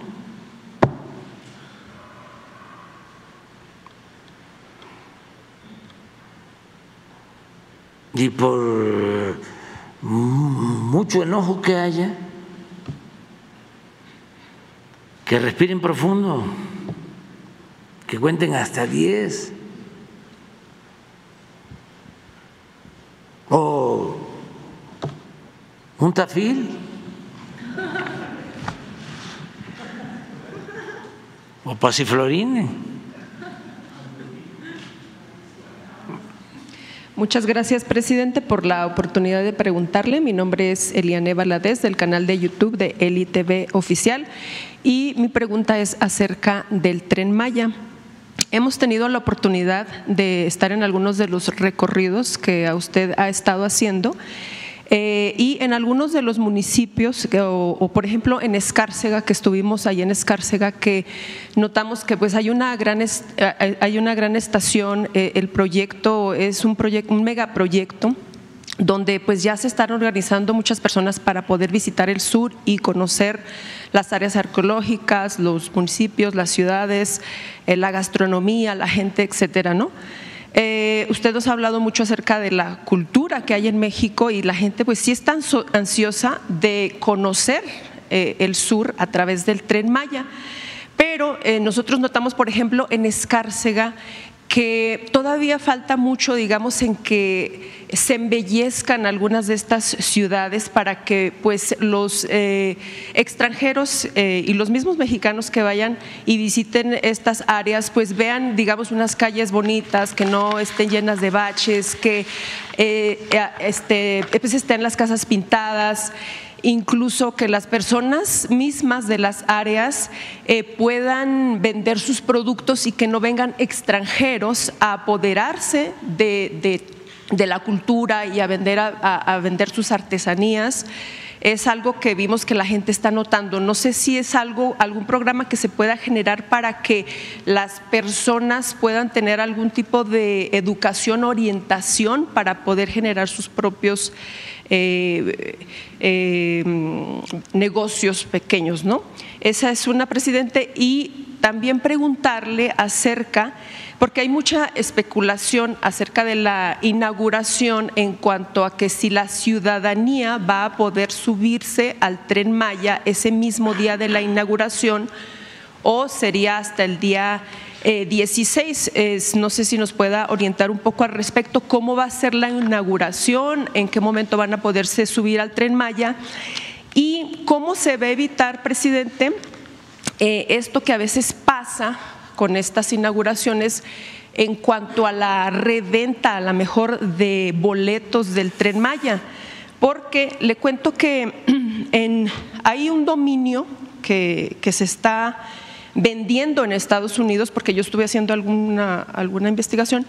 En Estados Unidos, por ejemplo, eh, trenmaya.com está a la venta ya por casi 5 mil dólares, solamente el dominio. Entonces, ¿cómo hacerle para que no surjan estos otros dominios y que revendan eh, boletos eh, del tren Maya a sobrecosto? Eso sería, eso sería las preguntas. Muchísimas gracias, presidente. Sí, pues miren, eh, se va a inaugurar el día 15 el primer tramo, Campeche, Cancún. No hay todavía venta de boletos. Sí, no hay venta de boletos. Eh, además, que no se dejen engañar eh, que no haya fraude, porque va a ser un sistema de venta de boleto que se está eh, organizando a través de una plataforma, pero se va a dar a conocer en su momento. Eh, es muy probable que los primeros días se vendan todos, porque hay mucho interés. Eh, y además son pocos los trenes, van a, a, ser 30, 40 trenes, pero ahora eh, van a empezar cuatro, van a ir subiendo. y creo que son para 240, 280 pasajeros, los vagones de cada tren. Entonces, que no se desesperen, va, va, a haber posibilidad, no se dejen nada más. Eh,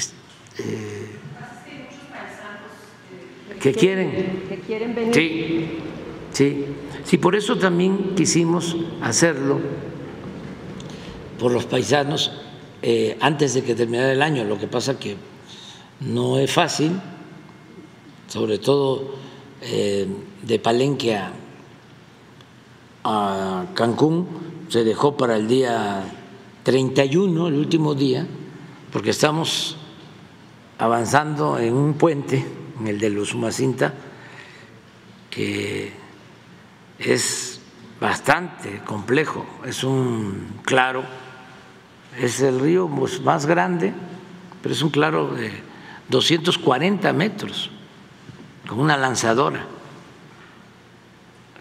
No hay eh, columnas. Eh, es un tren voladizo, digo un, eh, un puente voladizo, ¿sí? Este, entonces, por eso empezamos de Campeche el 15 a Cancún. Y ya, eh, a ver, por cierto, pregunta a Joao, a ver si no tienen este un video de ayer de cómo van en la colocación de las novelas del puente, porque de eso va a depender para que el 31 sea desde eh, Cancún hasta Palenque. Ahora, eh, se está pensando que sí, nada más se inaugure y empiece. O sea, que el, primer tren, sí, sí va a ser este, para invitados y para las autoridades. Los que han trabajado en el tren, pero atrás ya, esa es la idea, que empiecen, tanto de Campeche a Cancún como de Cancún a Campeche. Eh, lo mismo en el caso de Palenque, Palenque, Cancún. Estamos eh, considerando que para finales de febrero ya está todo. O sea, ya es eh, desde Cancún, Tulum, Chetumal, Calakmul, Escárcega. ¿Por qué también no pones el plano para que Escárcega es una estación estratégica, ahí se está construyendo además eh, un taller, una base de mantenimiento, eh, porque Escárcega, el nombre de Escárcega es el nombre, es el apellido de un ingeniero que trabajó en los ferrocarriles cuando se inauguró el ferrocarril del sureste. Esa es una estación que sí nace cuando el ferrocarril así como Torreón, que se debe al ferrocarril, que existía, pero era una, un pueblito, pues, una población muy pequeña, y fue por el ferrocarril que se hizo Torreón. Pero, por ejemplo, aquí está Escárcega, es estratégico.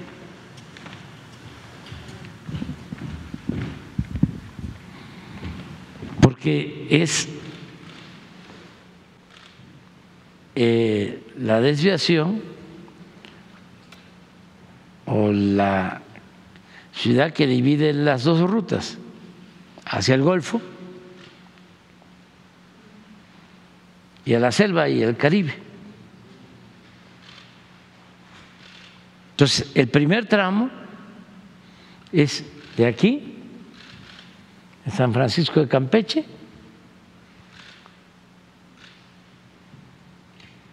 hasta aquí.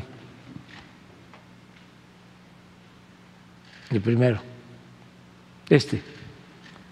Este es 15 de diciembre. Y el 31 es todo esto hasta Palenque. Nada más que aquí, aquí precisamente, en Tenosique que hablábamos de el asesinato de Cuauhtémoc, fue aquí, en la orilla del río, Sumacinta. Se llama el pueblo Canizán. Ahí es donde lo asesina.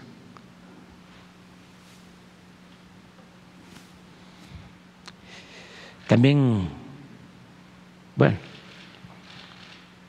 pero lamentablemente también en Tenosique asesinan a Salvador Alvarado, gran dirigente revolucionario, sinaloense, que fue gobernador de Yucatán, de los precursores del movimiento en favor de los pobres y también en favor de las mujeres. Y ya luego llega Felipe Carrillo Puerto, que por eso se va a llamar así. El aeropuerto, Felipe Carrillo Puerto. Este es defensor de los indígenas, defensor del pueblo gran dirigente. Y eh, pues lo que les decía de, de, finales de febrero es esto. Esto fue lo que más nos costó trabajo, porque se conservaron cenotes, ríos subterráneos, lo que no se hizo antes que se daban permisos, bueno, por aquí está Calica, que daban permisos hasta para bancos de materiales para que se llevaran la arena a Estados Unidos, los que después se oponían al, al tren Maya. Con la misma hipocresía de siempre. Porque el señor Derbez, que era uno de los opositores, no sé ahora que esté pensando, ojalá haya cambiado de opinión, fue a, a Escaret, que está por aquí.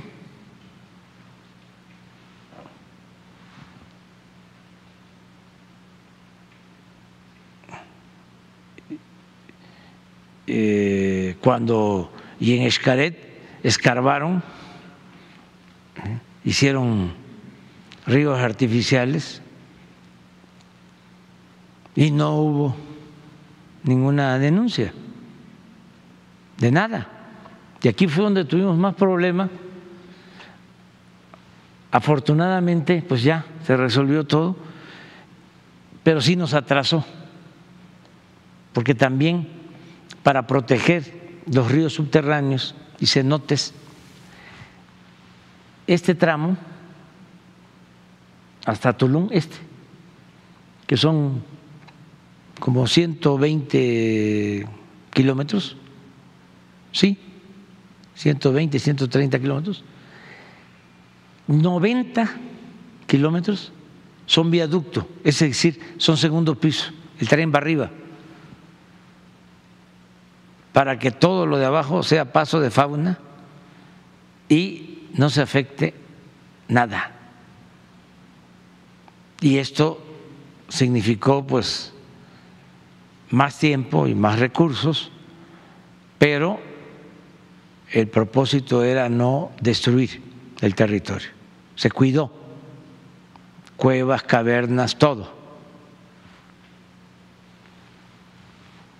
Sin embargo, tenemos aquí la ventaja que este tramo, eh, con el apoyo de algunas empresas también, de ICA, de INDI, de Mota, pero sobre todo con los ingenieros militares, se está haciendo.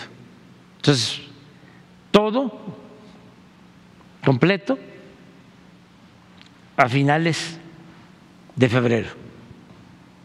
Son tres etapas. 15 de diciembre, 31 de diciembre y finales de febrero. Pero empezamos pasado mañana inaugurando esta belleza. Este es uno de los aeropuertos más bellos del mundo. Y los que van a ir el viernes lo van a constatar. Es lo más bello que puede haber, porque es un aeropuerto en la selva y muy cerquita del Caribe. No hay otro aeropuerto así. Además, moderno, con una pista de más de tres mil metros de concreto, son instalaciones de primera, una gran obra. Bueno, no me adelanto porque antes de irnos, este, ese día, porque podemos hacer la ceremonia, ¿no? Allá, vamos a inaugurar pero muy poco va a salir, porque hay bloqueo en la mayoría de los medios convencionales. No en todos, no, no con todos. Y también ustedes no, ¿eh? No es por ustedes. Entonces es mejor que aquí en la conferencia se dé a conocer también la información. Porque si no, eh, muchos no se enteran. Entonces, va a estar aquí el viernes en la mañana el general secretario Luis Crescencio Sandoval González, va a estar el general Vallejo, que es constructor del nuevo aeropuerto, para explicarles. Y luego ya nos vamos a la inauguración allá. Y también ese día se cumplen cinco años de gobierno, el viernes. Cumplimos ya cinco años de gobierno. Va a haber otra. Este, no, no, no, nada más unas palabras. Este, allá, unas palabras allá. No, no, no. Bueno, todo es político, todo. Sí, este, también ya nos están pidiendo permiso porque va a haber aviación privada en el aeropuerto Ahí se los van a explicar. Eh, está saturado Cancún, el aeropuerto de Cancún. Incluso ya para la aviación privada este, hay días en que no se permite el que lleguen aviones por la saturación. Entonces este aeropuerto es una opción, es una alternativa. Está garantizado que va a ser muy usado. Eh, hay muchas líneas ya pidiendo espacios en el aeropuerto. Bueno, tienen posibilidad de deslizarse hasta a 160 kilómetros por hora, pero vamos a empezar despacio porque llevamos prisa. ¿Mande? ¿Ya hay vuelos comerciales programados para ese día? Yo creo que sí. No, no estoy muy seguro, pero ahora que venga pasado mañana, pues, pero sí ya hay empresas que ya quieren empezar a volar allá.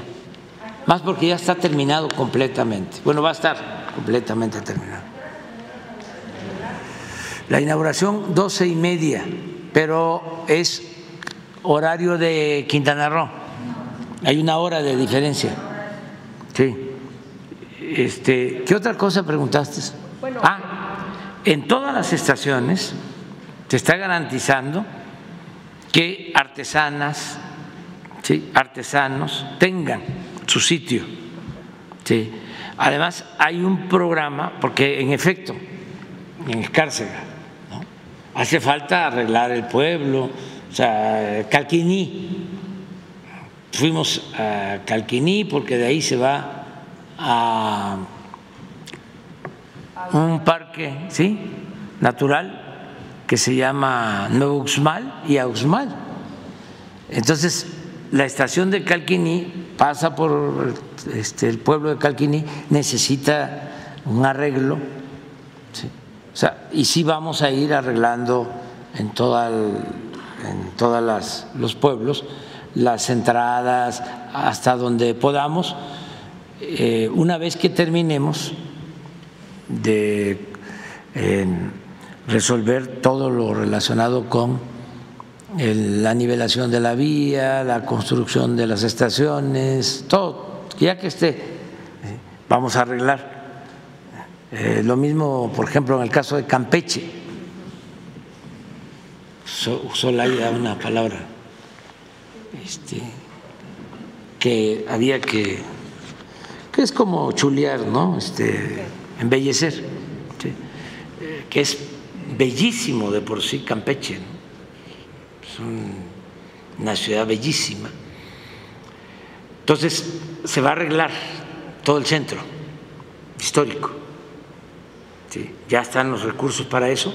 Y no solo eso, sino si pones otra vez el, el mapa, eh, la estación, ya no se pudo hacer las estaciones de Campeche, las antiguas, y la de Mérida,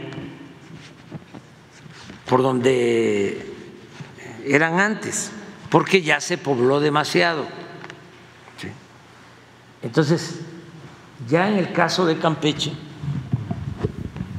se autoriza que de la estación a la ciudad va a haber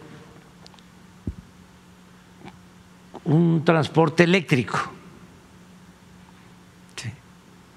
Al centro, similar a lo de Yucatán. Ah, bueno, aquí es transporte eléctrico ¿sí? hasta el centro de Campeche y la rehabilitación del centro, arreglo del centro. Les hablaba yo de, de Calquiní, aquí, para acá, para acá está este, aquí, más o menos, está Uxmal. Entonces, para ir a, a este, pues hay que el camino lo estamos arreglando, ya se está arreglando el camino. Eh, incluso es un camino, una parte, un camino artesanal que están haciendo maestros de Oaxaca y también de Nuevo Uxmal, de donde va a estar el hotel. Aquí hay dos mil hectáreas de eh, fauna nativa. Aquí van a haber venados, jueches, pavos reales, jaguares, de todo aquí. Y se va a tener un hotel y son cinco kilómetros también de camino artesanal y de ciclovía este, para llegar a la zona arqueológica. Bueno, en el caso de Mérida, lo mismo. Si entrábamos era por el centro de Mérida, donde estaba la estación, lo que se hizo es que ahí donde estaba la estación, que se conoce como La Plancha, acabamos de inaugurar un parque muy bello, era una zona abandonada, también los ingenieros militares. Y lo que se hizo fue un libramiento de Humán empieza el libramiento a Tella. Y para atravesar Mérida, el gobierno del estado, el gobernador Vila, este, impulsó lo de un transporte eléctrico, que también ya va a funcionar. Creo que en diciembre empieza, enero, a funcionar el transporte eléctrico. O sea, sí se tienen que hacer obras complementarias para este, embellecer más las de por sí bellas eh, ciudades y pueblos de la península. Les ayude. Ah, se va a entregar también ya una guía que ya se está elaborando por el Instituto de Antropología y por los directivos del Tren Maya ya se está preparando todo para la inauguración. Que viven en los lugares donde van a estar las estaciones, eh, ellos eh, quieren algún programa que les enseñe, digamos, cómo hacer su, su negocio, cómo manejarlo para que no lleguen por Sí, lo están haciendo los gobiernos estatales, sobre todo me consta el, gobierno, la gobernadora Mara Lezama en Quintana Roo, pero lo van a hacer todos para ayudar. Por ejemplo, lo de que la gente pueda tener una, dos cabañas, o los campesinos, ejidatarios, y que pues, pueda llegar gente a visitarlos y quedarse en las cabañas y ahí mismo comer la comida de allá, o sea, y eh, ofrecer las artesanías y que se ayude la gente pues, de la región. Ya se están ayudando muchísimo, mucho, mucho, mucho, porque todos tienen trabajo, todos tienen trabajo, pero ya se va a terminar la obra. Entonces se necesita este, sí, que eh, se vayan preparando para el turismo social, para, digo, para el ofrecimiento de eh, alternativas al turismo y que se beneficien, ese es el propósito, ¿no? Pero sí ya se está trabajando en eso eh, y estamos también, nos faltan algunos caminos y vamos a arreglar calles y todo para, para mejorar bastante. Pues muy bien, nos vemos.